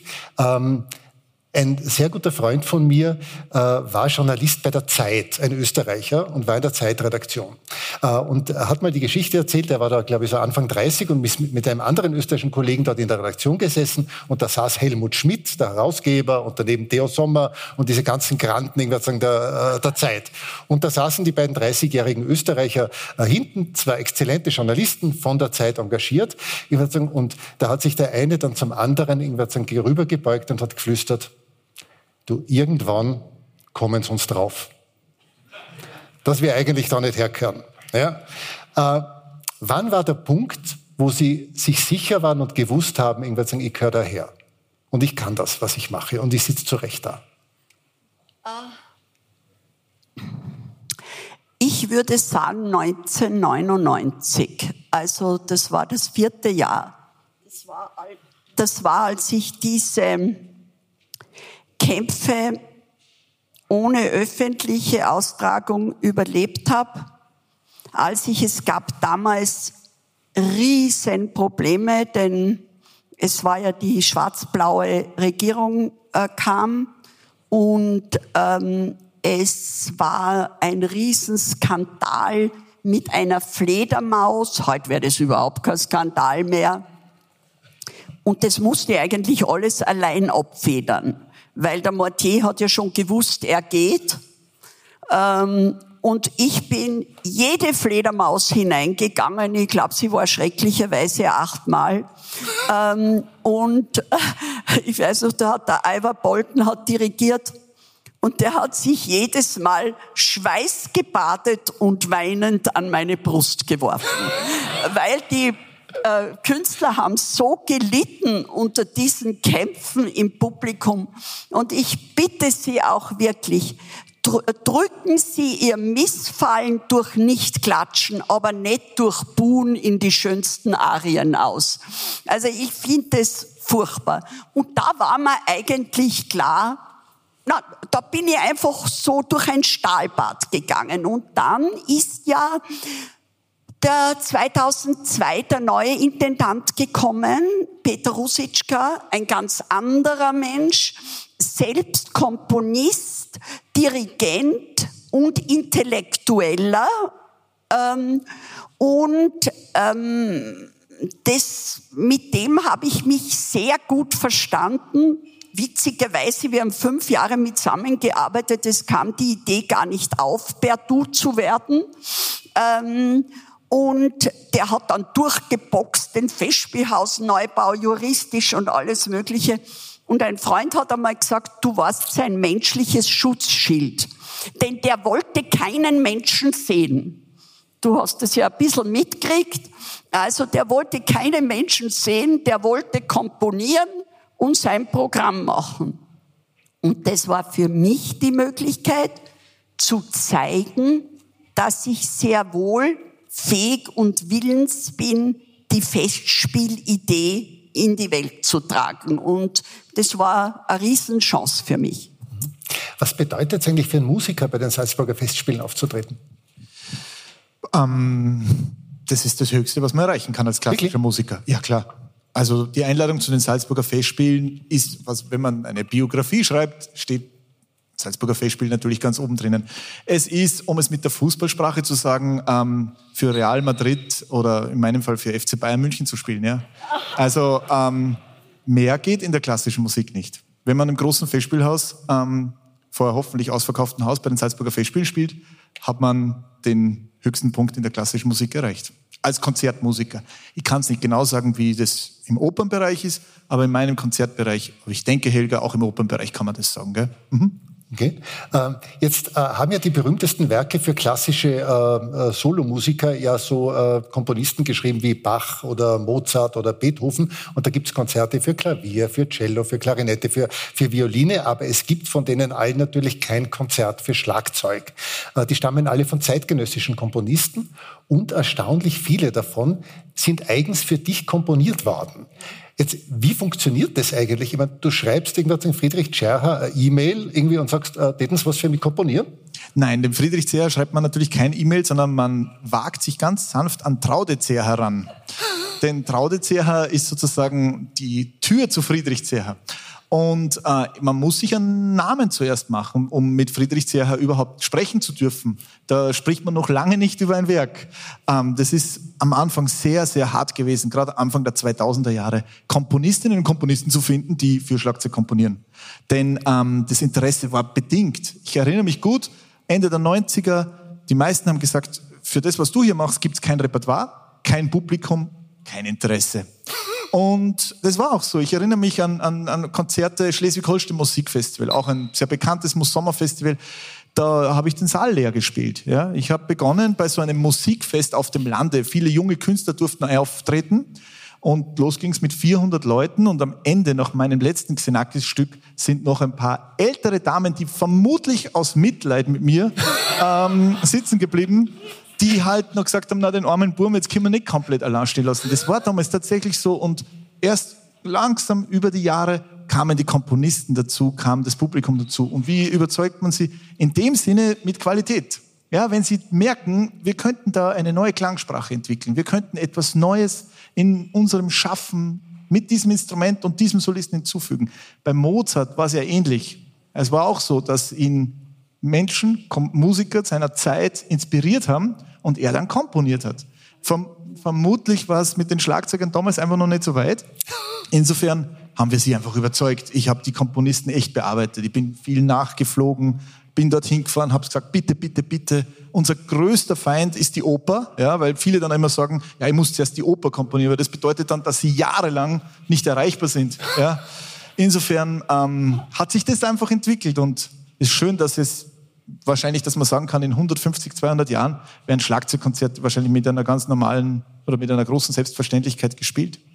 Aber wie ist das eigentlich, wenn du dann so ein Werk in Auftrag gibst und ein bekannter, renommierter Komponist schreibt dir was und du kriegst es dann und es gefällt dir nicht? Das würde ich ihm nie sagen. Und ich würde das Werk mit aller Vehemenz, das habe ich ja gemacht. Ich habe natürlich Werke gespielt, da war ich mir in dem Moment, wo ich die Partitur gesehen habe, zum allerersten Mal ziemlich sicher, das ist vielleicht nicht das größte Werk, das äh, die Musikgeschichte gesehen hat. Aber ich habe alles reingelegt. Also wirklich alles reingelegt in jeden Ton, denn für mich, und ich hoffe, Sie verzeihen mir, das ist natürlich toll, wenn man den Applaus bekommt und es ist toll, wenn das Publikum äh, glücklich ist mit dem, was man macht. Aber das Allerwichtigste ist, dass nach dem Konzert ein Komponist, eine Komponistin zu einem in die Garderobe kommt und sagt, ich bin zufrieden mit dem, was du heute mit meinem Werk gemacht hast. Darüber entscheidet sich Wohl und Weh des Interpreten. Und zwar, wenn er zeitgenössische Musik macht. Und ich habe mir immer gedacht, ich muss alles tun, um das Publikum von dieser Musik zu überzeugen. Denn wir machen einen Fehler. Und ich fürchte, Helga, es passiert uns zu oft auch noch bei den Salzburger Festspielen und anderen Orten. Zu oft realisieren wir das zeitgenössische Werk und interpretieren wir dann die Beethoven-Symphonie. Und dann wundern wir uns, dass das Publikum sagt, na, es war eigentlich nichts. Wir müssen mit Haut und Haar, mit der ganzen Emotion, mit der ganzen Leidenschaft diese zeitgenössische Musik interpretieren. Und es liegt nicht am Publikum, es liegt an uns Musikern. Wir spielen es zu oft schlecht, wir spielen es zu oft mit wenig Leidenschaft und wir kümmern uns zu wenig darum. Und das spürt natürlich dann auch dann wieder das Publikum. Und Nein, es dann müssen die Besten sein, so wie du. Ja. Die zeitgenössische Musik ist einfach schwieriger aber, zu interpretieren. Ja, aber da müssen wir uns auch reinhalten. Da müssen wir es auch tun ja. und nicht einfach nur sagen, ah, jetzt spielen wir heute das zeitgenössische Werk und dann kommt der Beethoven sondern wir müssen uns um dieses Werk noch viel mehr vielleicht kümmern, weil den Beethoven haben wir relativ oft im Repertoire schon gespielt. Und der kommt ja danach nicht in die Garderobe und sagt, super gespielt. Irgendwie. Ah, ja. ja aber, aber was ist, es kommen dann auch manchmal Komponisten danach in die Garderobe und sagen, äh, jetzt Herr Kollege, so war das jetzt nicht gedacht. Ja, der Zerha war gnadenlos. Ich habe Wiener Philharmoniker damals gespielt mit Loren Marcel. Es war toll, äh, Lucerne Festival. Und dann kommt er und ich dachte, ich war wirklich gut. Ich war wirklich zufrieden und bin in der Garderobe empfangen und sagt er, Tag 678, das ist, war Spur zu spät.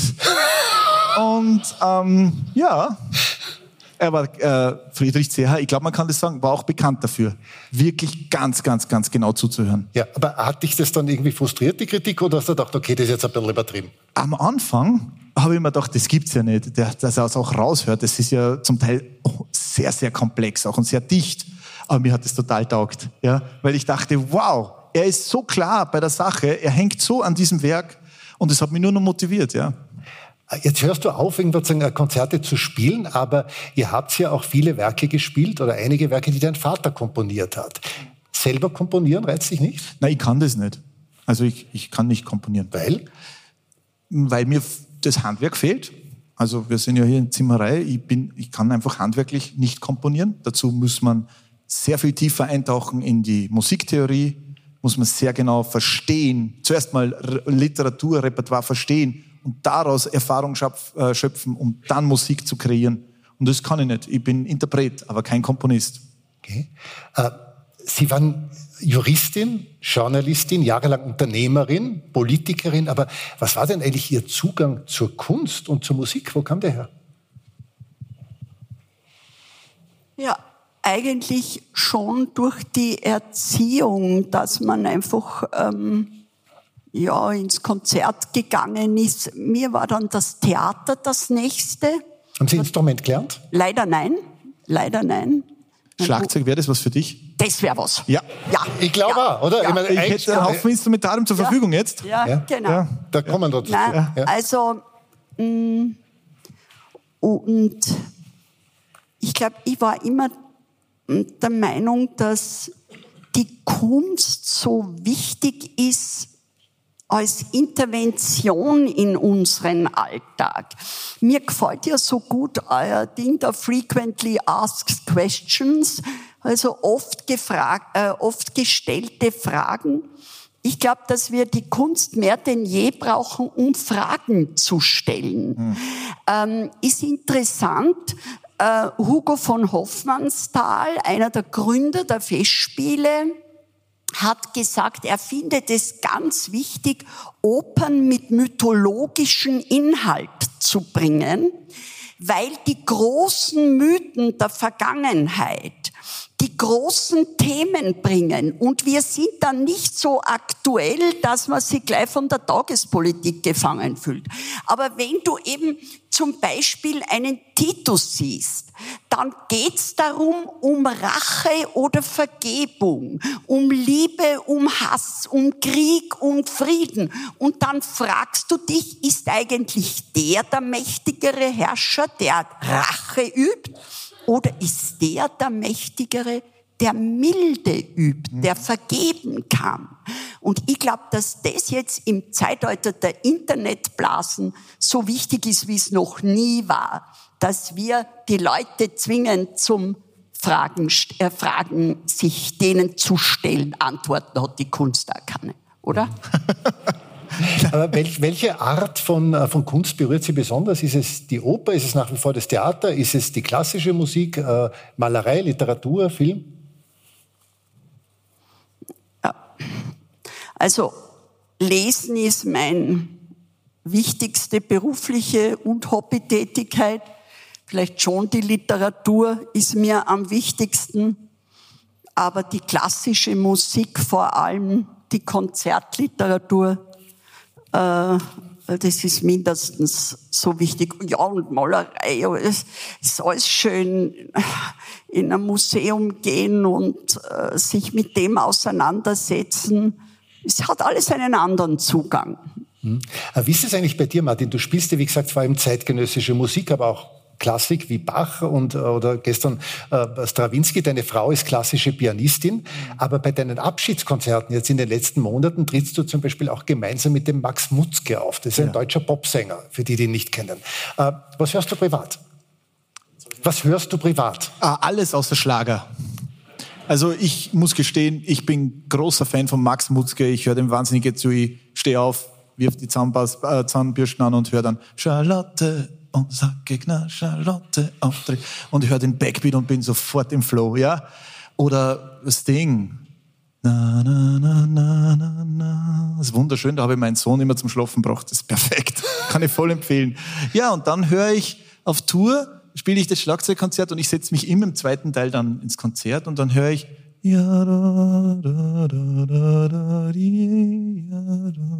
das Posthorn, ja, mhm. aus der Malersymphonie. Und dann kriege ich so Heimweh und dann denke ich mir, mei, ist das schön.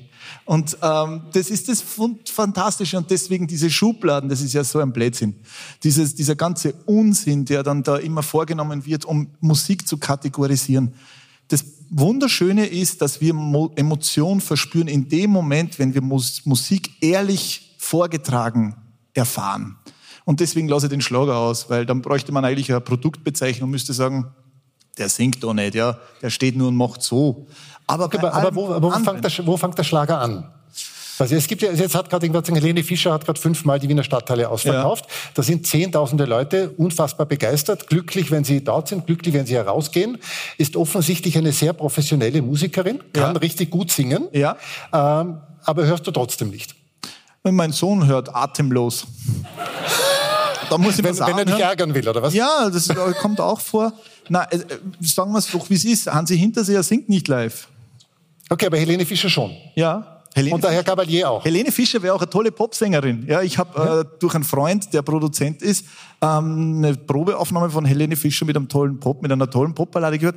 Warum sie es nicht macht, weiß ich nicht, aber die hat toll gesungen. Was ich sagen möchte ist, bleiben wir offen. Sind wir offen? Und nehmen wir es doch an und, und sagen wir nicht, okay, aber das kommt jetzt aus irgendeinem Eck, das vielleicht jetzt nicht passend ist, sondern gute Musik setzt sich durch und die spüren wir dann auch in der unterschiedlichsten Emotion. Also da gefällt mir ja am besten der Leonard Bernstein, Komponist und Dirigent. Ich konnte ihn noch persönlich kennenlernen. Werde ich nie vergessen, der hat im August Geburtstag gehabt und da hat der Kreisgefühl eine Geburtstagsfeier gemacht. Und äh, da war mein Vater auch als Generalintendant eingeladen. Und Dann hat der Bernstein meinen Vater packt, hat ihn aufgehoben, denn der war noch kleiner als der Bernstein. Bernstein war nämlich auch sehr klein und hat ihn geküsst. Nein, das war so köstlich. Und der Bernstein hat ja immer gesagt, er will nicht diese Unterscheidung zwischen E- und U-Musik. Es gibt nur gute Musik und schlechte Musik. Jawohl. Und bei der guten Musik ist die Volksmusik, die Klassik, der gute Pop. Es ist alles dabei. Und bei der schlechten ist auch alles dabei. es ist, es ist ja. tatsächlich so. Und bei Bernstein merkt man, äh, das ist eigentlich der Paradefall, ja. Ich möchte Ihnen ein kleines Beispiel kurz vorsingen. Sie kennen aus der West Side Story Cool.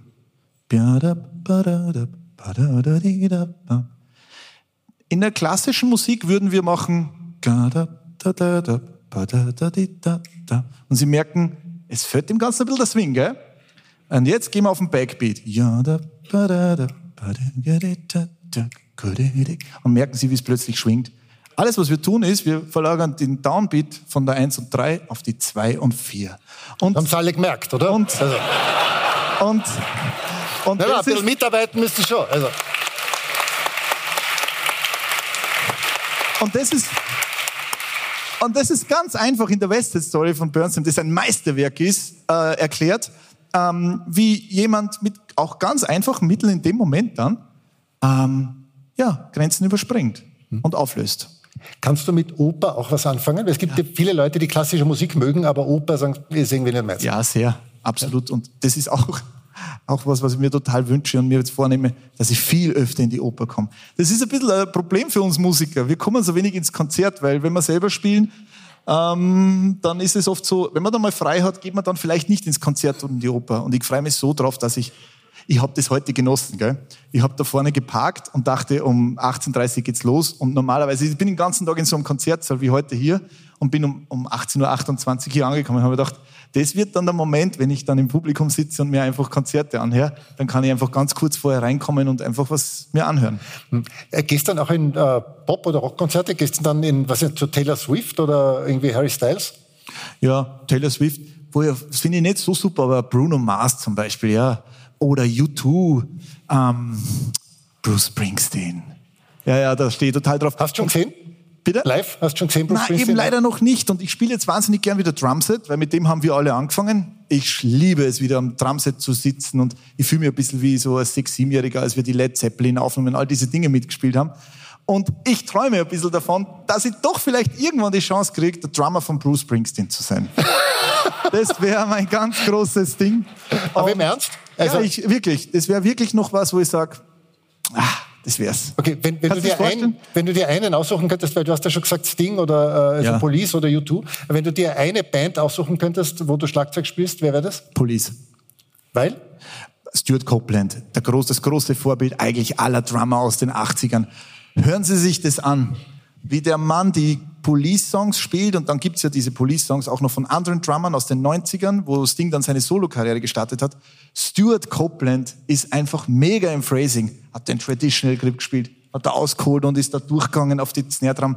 Und Sie spüren es, ich verspreche es Ihnen, Sie müssen kein Schlagzeuger sein, um den Unterschied zu hören. Und es ist großartig.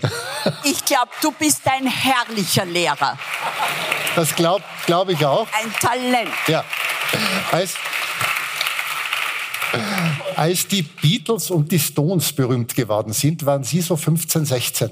Wie steht's denn mit Ihnen und der Rock- und Popmusik?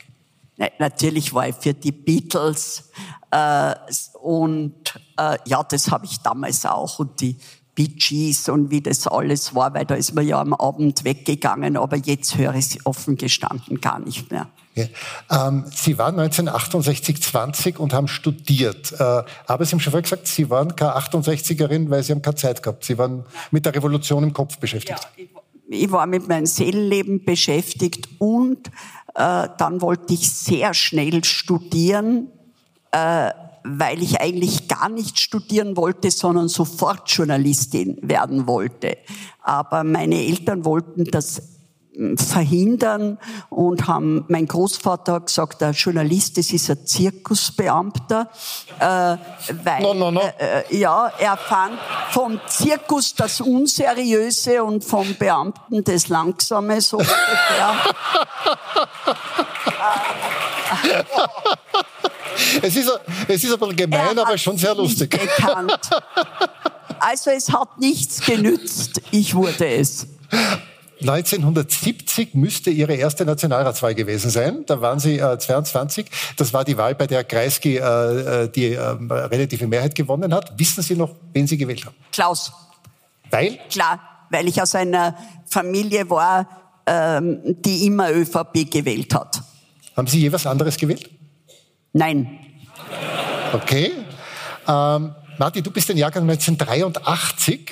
Äh, da hat Bruno Kreisky gerade die absolute Mehrheit verloren. Fred Sinowatz hat mit der FPÖ eine rot-blaue Koalition gebildet und Helga Aber bei der Bundespräsidentenwahl habe ich natürlich was anderes gewählt. Ah, nämlich? Ja. Nämlich wen? Ja, den Van der Bellen. Auch schon beim ersten Wahlgang gegen Kohl? Mal den Fischer, ja, ja. Ah, okay. Ähm, gut, also äh, 83 ich finde, find, das ist äh, News. Ich finde, das ist ja, News. Ja, ja. Für viele interessante Dinge dabei. Äh, Fred, Fritz Hinowatz hat 1983 in einem Geburtsjahr die äh, rot-blaue Koalition gebildet, an die sich ja viele nicht mehr erinnern können. Und Helga, Helga Rabe-Stadler ist für die ÖVP in den Nationalrat eingezogen in diesem Jahr. Und dich hat aber dann die erste schwarz-blaue Koalition im Jahr 2000 politisiert, soviel ich weiß. Da warst du 17. Bist du deswegen Sozialdemokrat geworden? Nein, ich bin in einem sozialdemokratischen Elternhaus aufgewachsen. Ähm, die Sozialdemokratie, die war bei uns immer spürbar. Ja? Mein Vater, äh, mein Opa hat für die Straßenmeisterei gearbeitet, am Autobahnabschnitt Salzburg Nord. Mein Vater klassisches Arbeiterkind und ähm, das ist die feste Überzeugung bei uns in der Familie, das mit Schlagzeug, das mit Studium, das mit Gymnasium hätte es ohne die Reformen und die Möglichkeit aus der Ära Kreisky für die Arbeiterkinder so nicht gegeben. Deswegen sehe ich diese Linie auch bei mir. Ich vermute, ich würde nicht hier sitzen, wenn die Sozialdemokratie in den 70ern nicht doch das ein oder andere angestoßen hat. Gut, jetzt ist der Bruno Kreisky doch schon Zeitl tot. Äh, wie geht's dir denn heute äh, mit der SPÖ? Die hat ja, sagen wir mal, ein eher schräges Jahr hinter sich.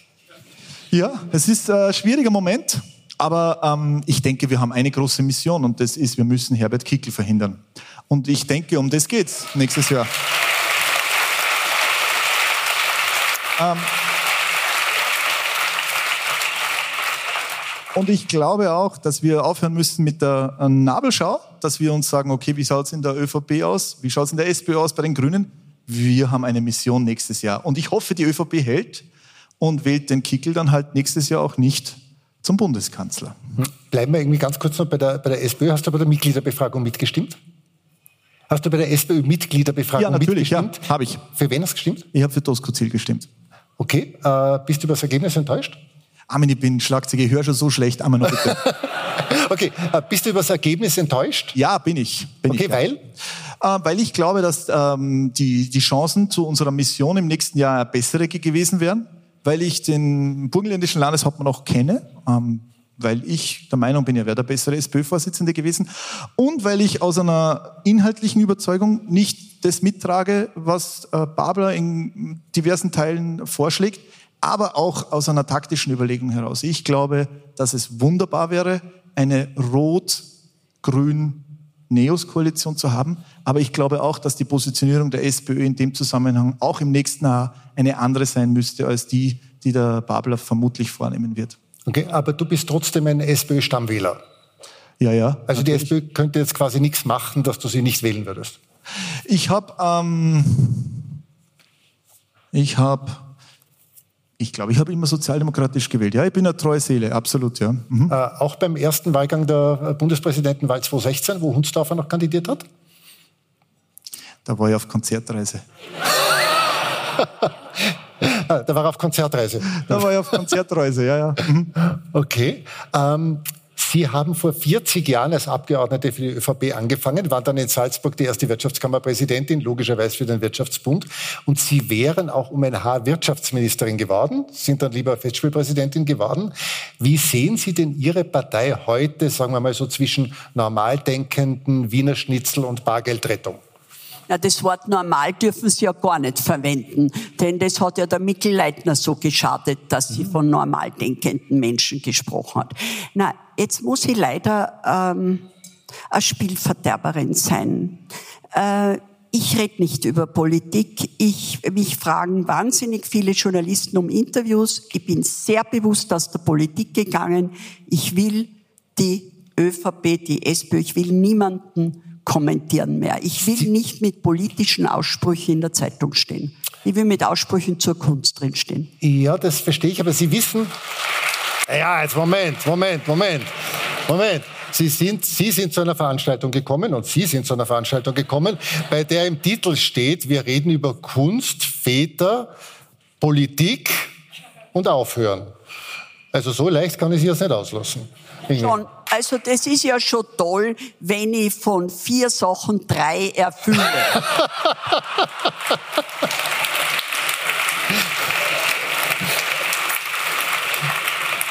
Und äh, dafür, nein, das muss ich jetzt ja. auch noch sagen, dafür habe ich Ihnen ja erlaubt, so ein Seelenschlürferl zu sein.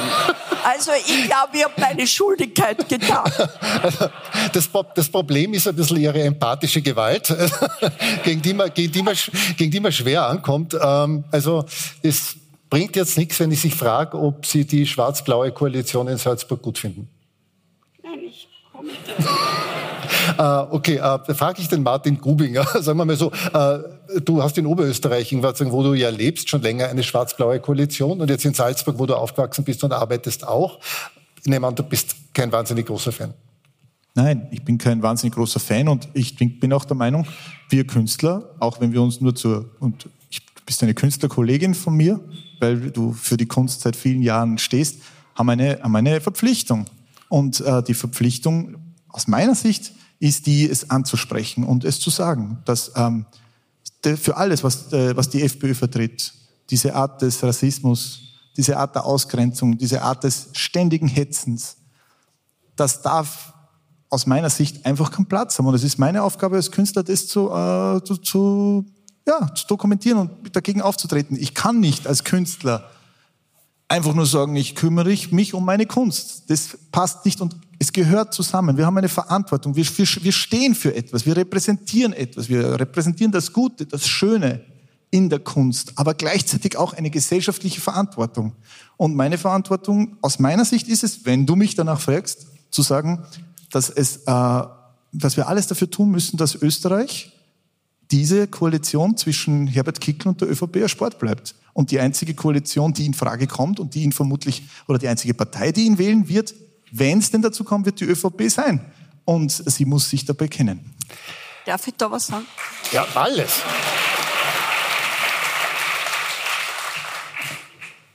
Ich möchte ein bisschen widersprechen, nicht beim Kickel. Also soweit äußere ich mich schon, dass der mit allen Mitteln verhindert werden muss. Ähm, sondern weil du sagst, ein Künstler muss sich politisch melden.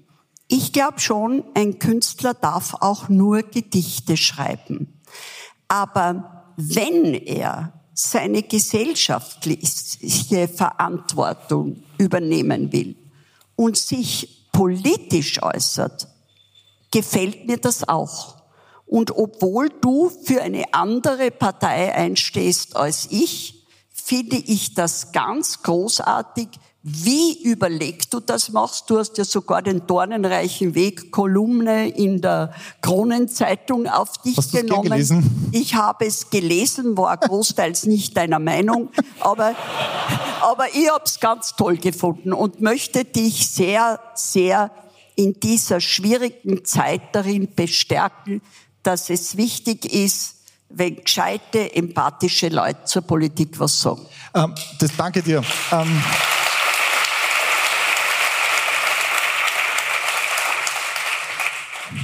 Wenn wir uns unser Repertoire ansehen, schauen wir auf Beethoven, ein Europäer, der 150, 200 Jahre bevor die europäische Idee überhaupt geboren wurde, schon diese Prinzipien gelebt hat. Mozart, ein absoluter Weltkünstler. Schostakowitsch, der unter Stalin gelitten hat. Richard Strauss, der zuerst zwei äh, Librettisten hatte, nämlich Hoffmannsthal, Zweig, und immer irgendwie zwischen den Welten war, bis er dann Reichsmusikdirektor war. Gehen wir an Varese, gehen wir zu Xenakis, gehen wir zu Messiaen, egal was es ist. Helga, wir können es nicht trennen, denn wir haben eine wir sind aus dieser, aus dieser Gesellschaft, das gesellschaftlich-politische Umfeld beeinflusst die Kunst unbedingt. Die Musik von Schostakowitsch, von Strawinski wäre ja ohne das politisch-gesellschaftliche Umfeld nicht denkbar. Man kann nicht sagen, wir sind hier in einem völlig luftleeren Raum und in diesem luftleeren Raum, gesellschaftlich luftleeren Raum, machen wir unsere Kunst. Es passt nicht zusammen. Es beeinflusst, es umspielt uns, es tangiert uns. Ich erinnere mich gut, ich habe das CH-Schlagzeugkonzert gespielt in Frankfurt in der Alten Oper. An dem Abend, und Sie erinnern sich, als dieser junge Bursch Aylan Kurdi, das Foto ging um die Welt, an der türkischen Küste angeschwemmt wurde. Das hat mir das Herz gebrochen. Ich war fix und fertig. Mein Sohn war im selben Alter damals. Und ich habe so eine Wut gehabt, ich habe so einen Zorn gehabt, weil es gibt Verantwortliche dafür. Es gibt politisch Verantwortliche dafür, dass Menschen im Mittelmeer sterben müssen, dass der arme Bursch da angeschwemmt wurde. Es gibt Verantwortliche dafür, dass, es, dass wir in dieser Situation teilweise sind und das muss man benennen. Ich kann mich als Künstler nicht einfach zurückziehen und sagen, Ach, das hat mit mir alles nichts zu tun. Ich pilgere von Konzertsaal zu Konzertsaal und mache meine Musik und heimst den Applaus ein. Nur keinen Widerstand mit irgendjemand, der anderer Meinung sein könnte. Das geht nicht. Wir haben als Künstler aus unserer Geschichte von 300 Jahren Musikgeschichte, auch aus der klassischen Musik heraus, auch eine Verpflichtung, diese Leute, Mozart, Beethoven, Schumann, Schubert, die alle auch eine gesellschaftliche Komponente in sich tragen aus ihrer Persönlichkeit heraus, ja, die sich zum Teil offen nicht deklarieren konnten, weil sie, weil das die gesellschaftliche Situation in dem Moment nicht zugelassen hat.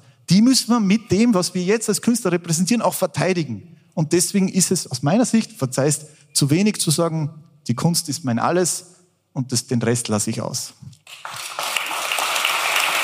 Noch eine Replik?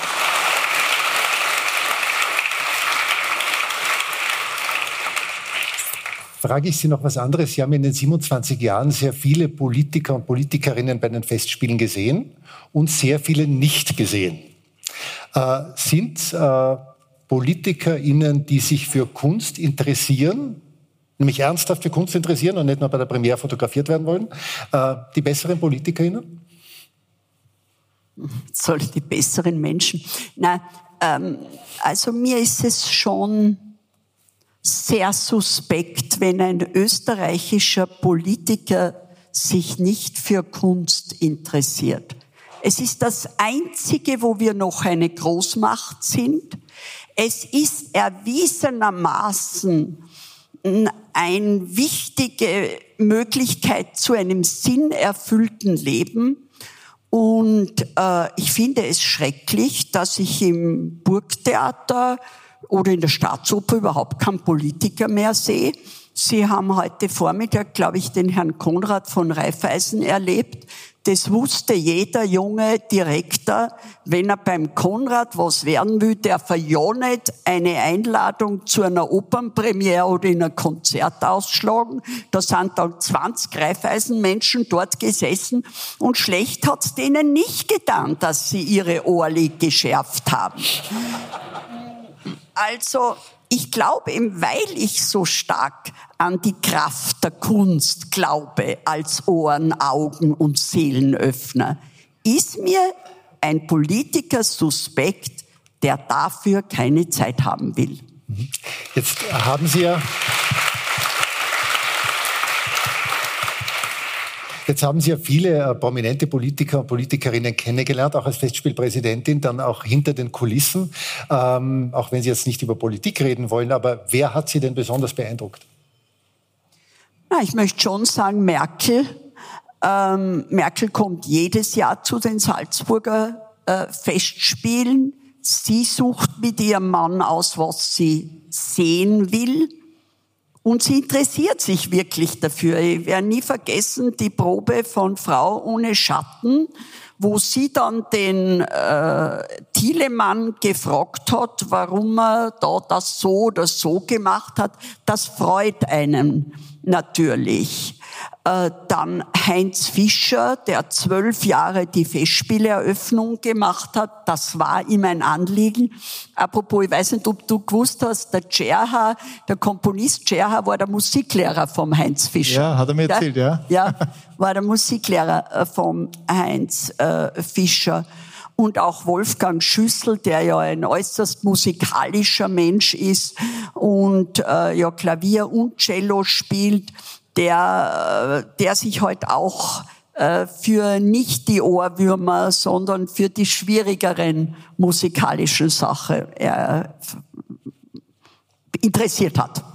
Jetzt haben Sie beim Amtsantritt als Festspielpräsidentin einen schönen Satz gesagt, nämlich außer dem Amt des Bundespräsidenten gibt es kein Amt, das ich lieber antreten würde. Warum sind Sie denn eigentlich zu dem anderen Amt nie angetreten? Na, peinlich. Das Archiv ist wirklich ja. der natürliche Feind des Menschen, der in der Öffentlichkeit steht. Das hat sich nicht ergeben, denn da ich seit 1995 Präsidentin der Festspiele bin und dem Schicksal sehr dankbar bin, dass ich so lange gestalten durfte, hat sich's nicht ergeben. Aber wenn Sie ernsthaft gefragt worden wären, hätten Sie ja gesagt, oder? Nein, weil ich 100 Jahre festspiele, das war schon was, dass ich da mitgestalten darf. Äh, na. Im Ernst? Wirklich? Lieber Festspielpräsidentin als Bundespräsidentin? Ja, überhaupt in der heutigen Zeit denn ich möchte nicht jeden Tag twittern müssen und ja gut, da gibt's äh, ja dann Leute in der Präsidentschaftskanzlei. Also, also unser jetziger Bundespräsident hat ja so eine hinreißende Rede zur Eröffnung der Festspiele äh, gehalten, wo er gesagt hat, wir müssen heute halt auch Follower werden und Follower heißt nicht, dass wir folgen. Und äh, was war das Herrliche, was er gesagt hat? Wir sollen ja bei den Internet-Accounts unserer Feinde uns einlochen. Also er wird jetzt gleich den Hofer-Account nehmen. Also das habe ich schon ziemlich witzig gefunden. Gut, es wird ja wieder eine Bundespräsidentenwahl kommen. Da bin ich demütig genug. Ich glaube, erstens wäre es sehr schön, wenn einmal ein 50-jähriger Bundespräsident wird.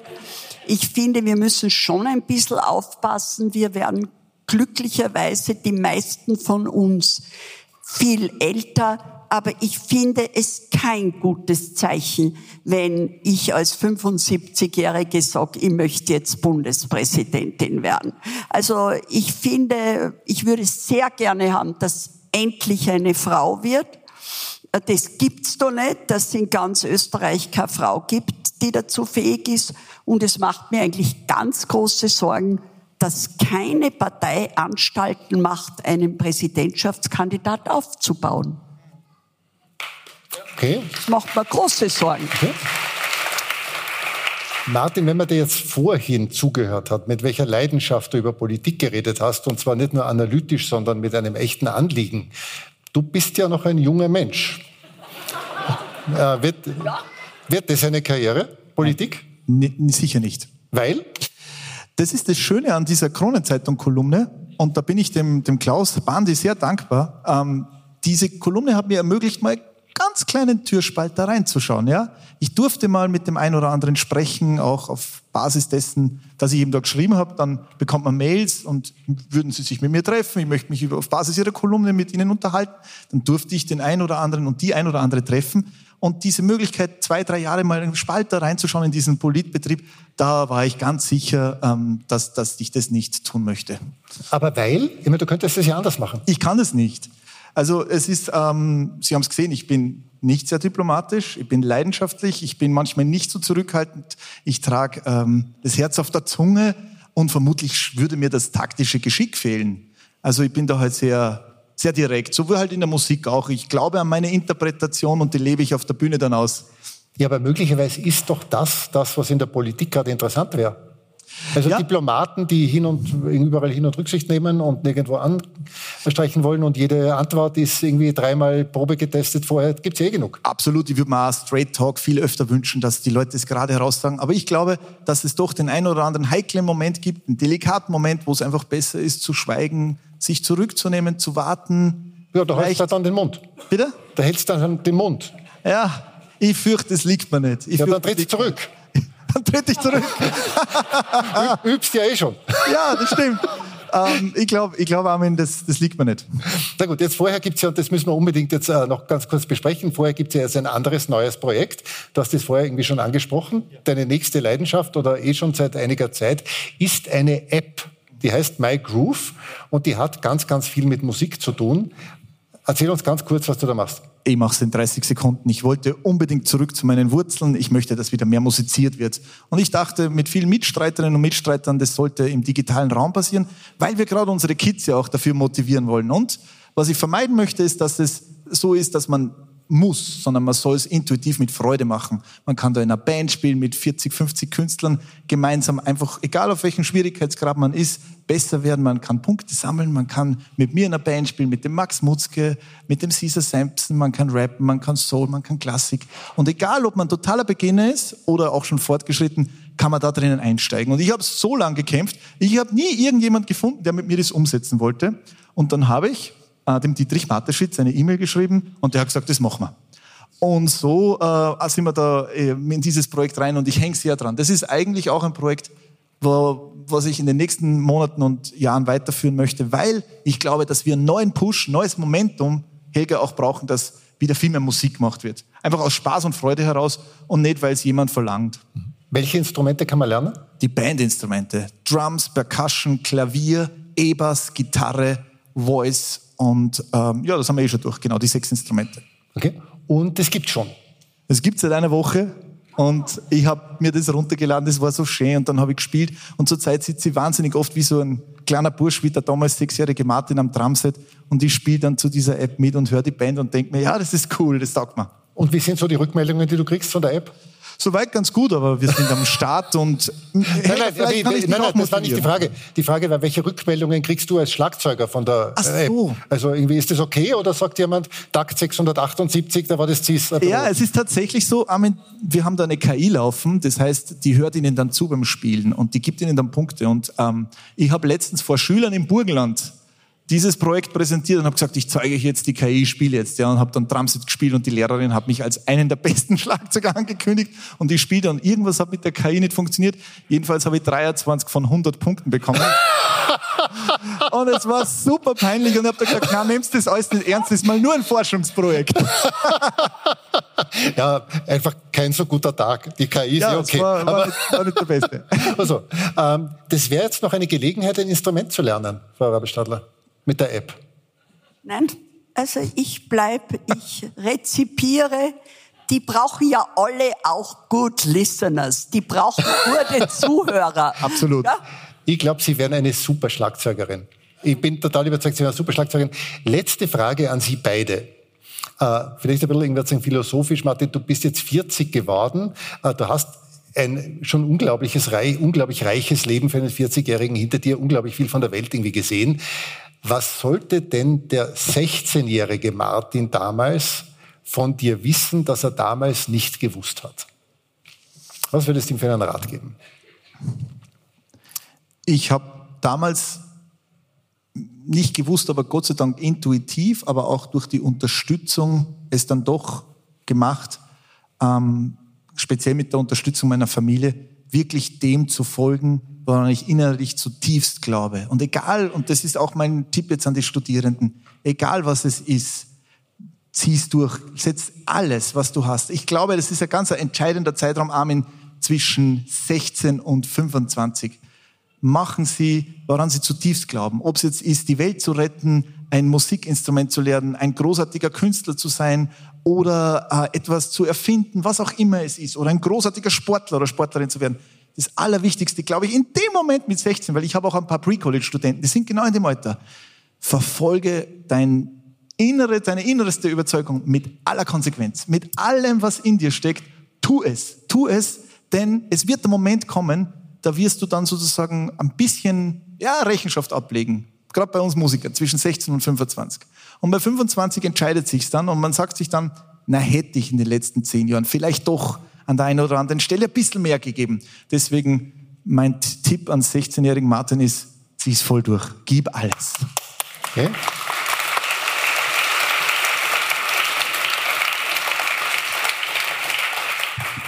Was würden Sie denn gern der 16-jährigen Helga mitgeben? Interessant, dass meines sehr ähnlich klingt.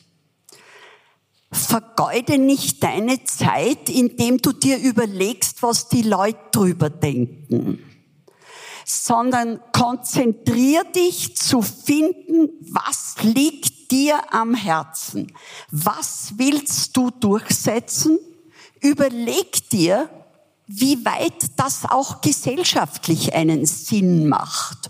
Ob das, um es jetzt ein bisschen hochtrabend zu sagen, für die Menschheit einen Sinn macht.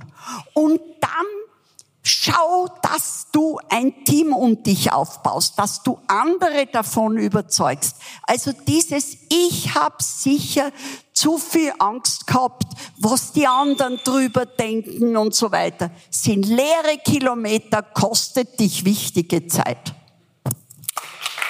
Um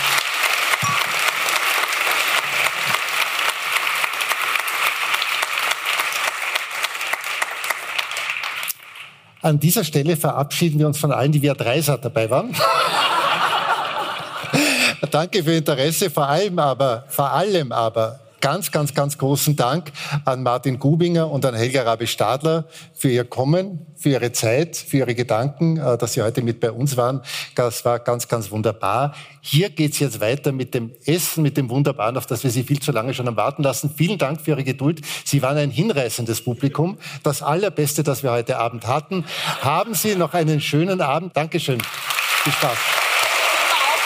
Also.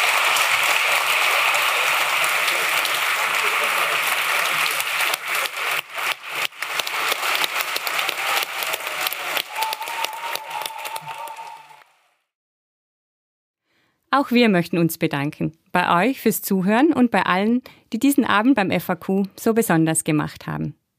Und wer noch mehr über das FAQ Bringzer Wald wissen möchte, findet alle Informationen dazu in der Shownote. Wir freuen uns über alle, die sich das in Zukunft auch einmal persönlich anschauen möchten.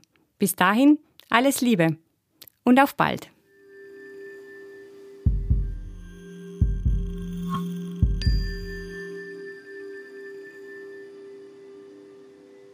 Dieser Podcast wurde produziert von Friendship Is. What the fuck?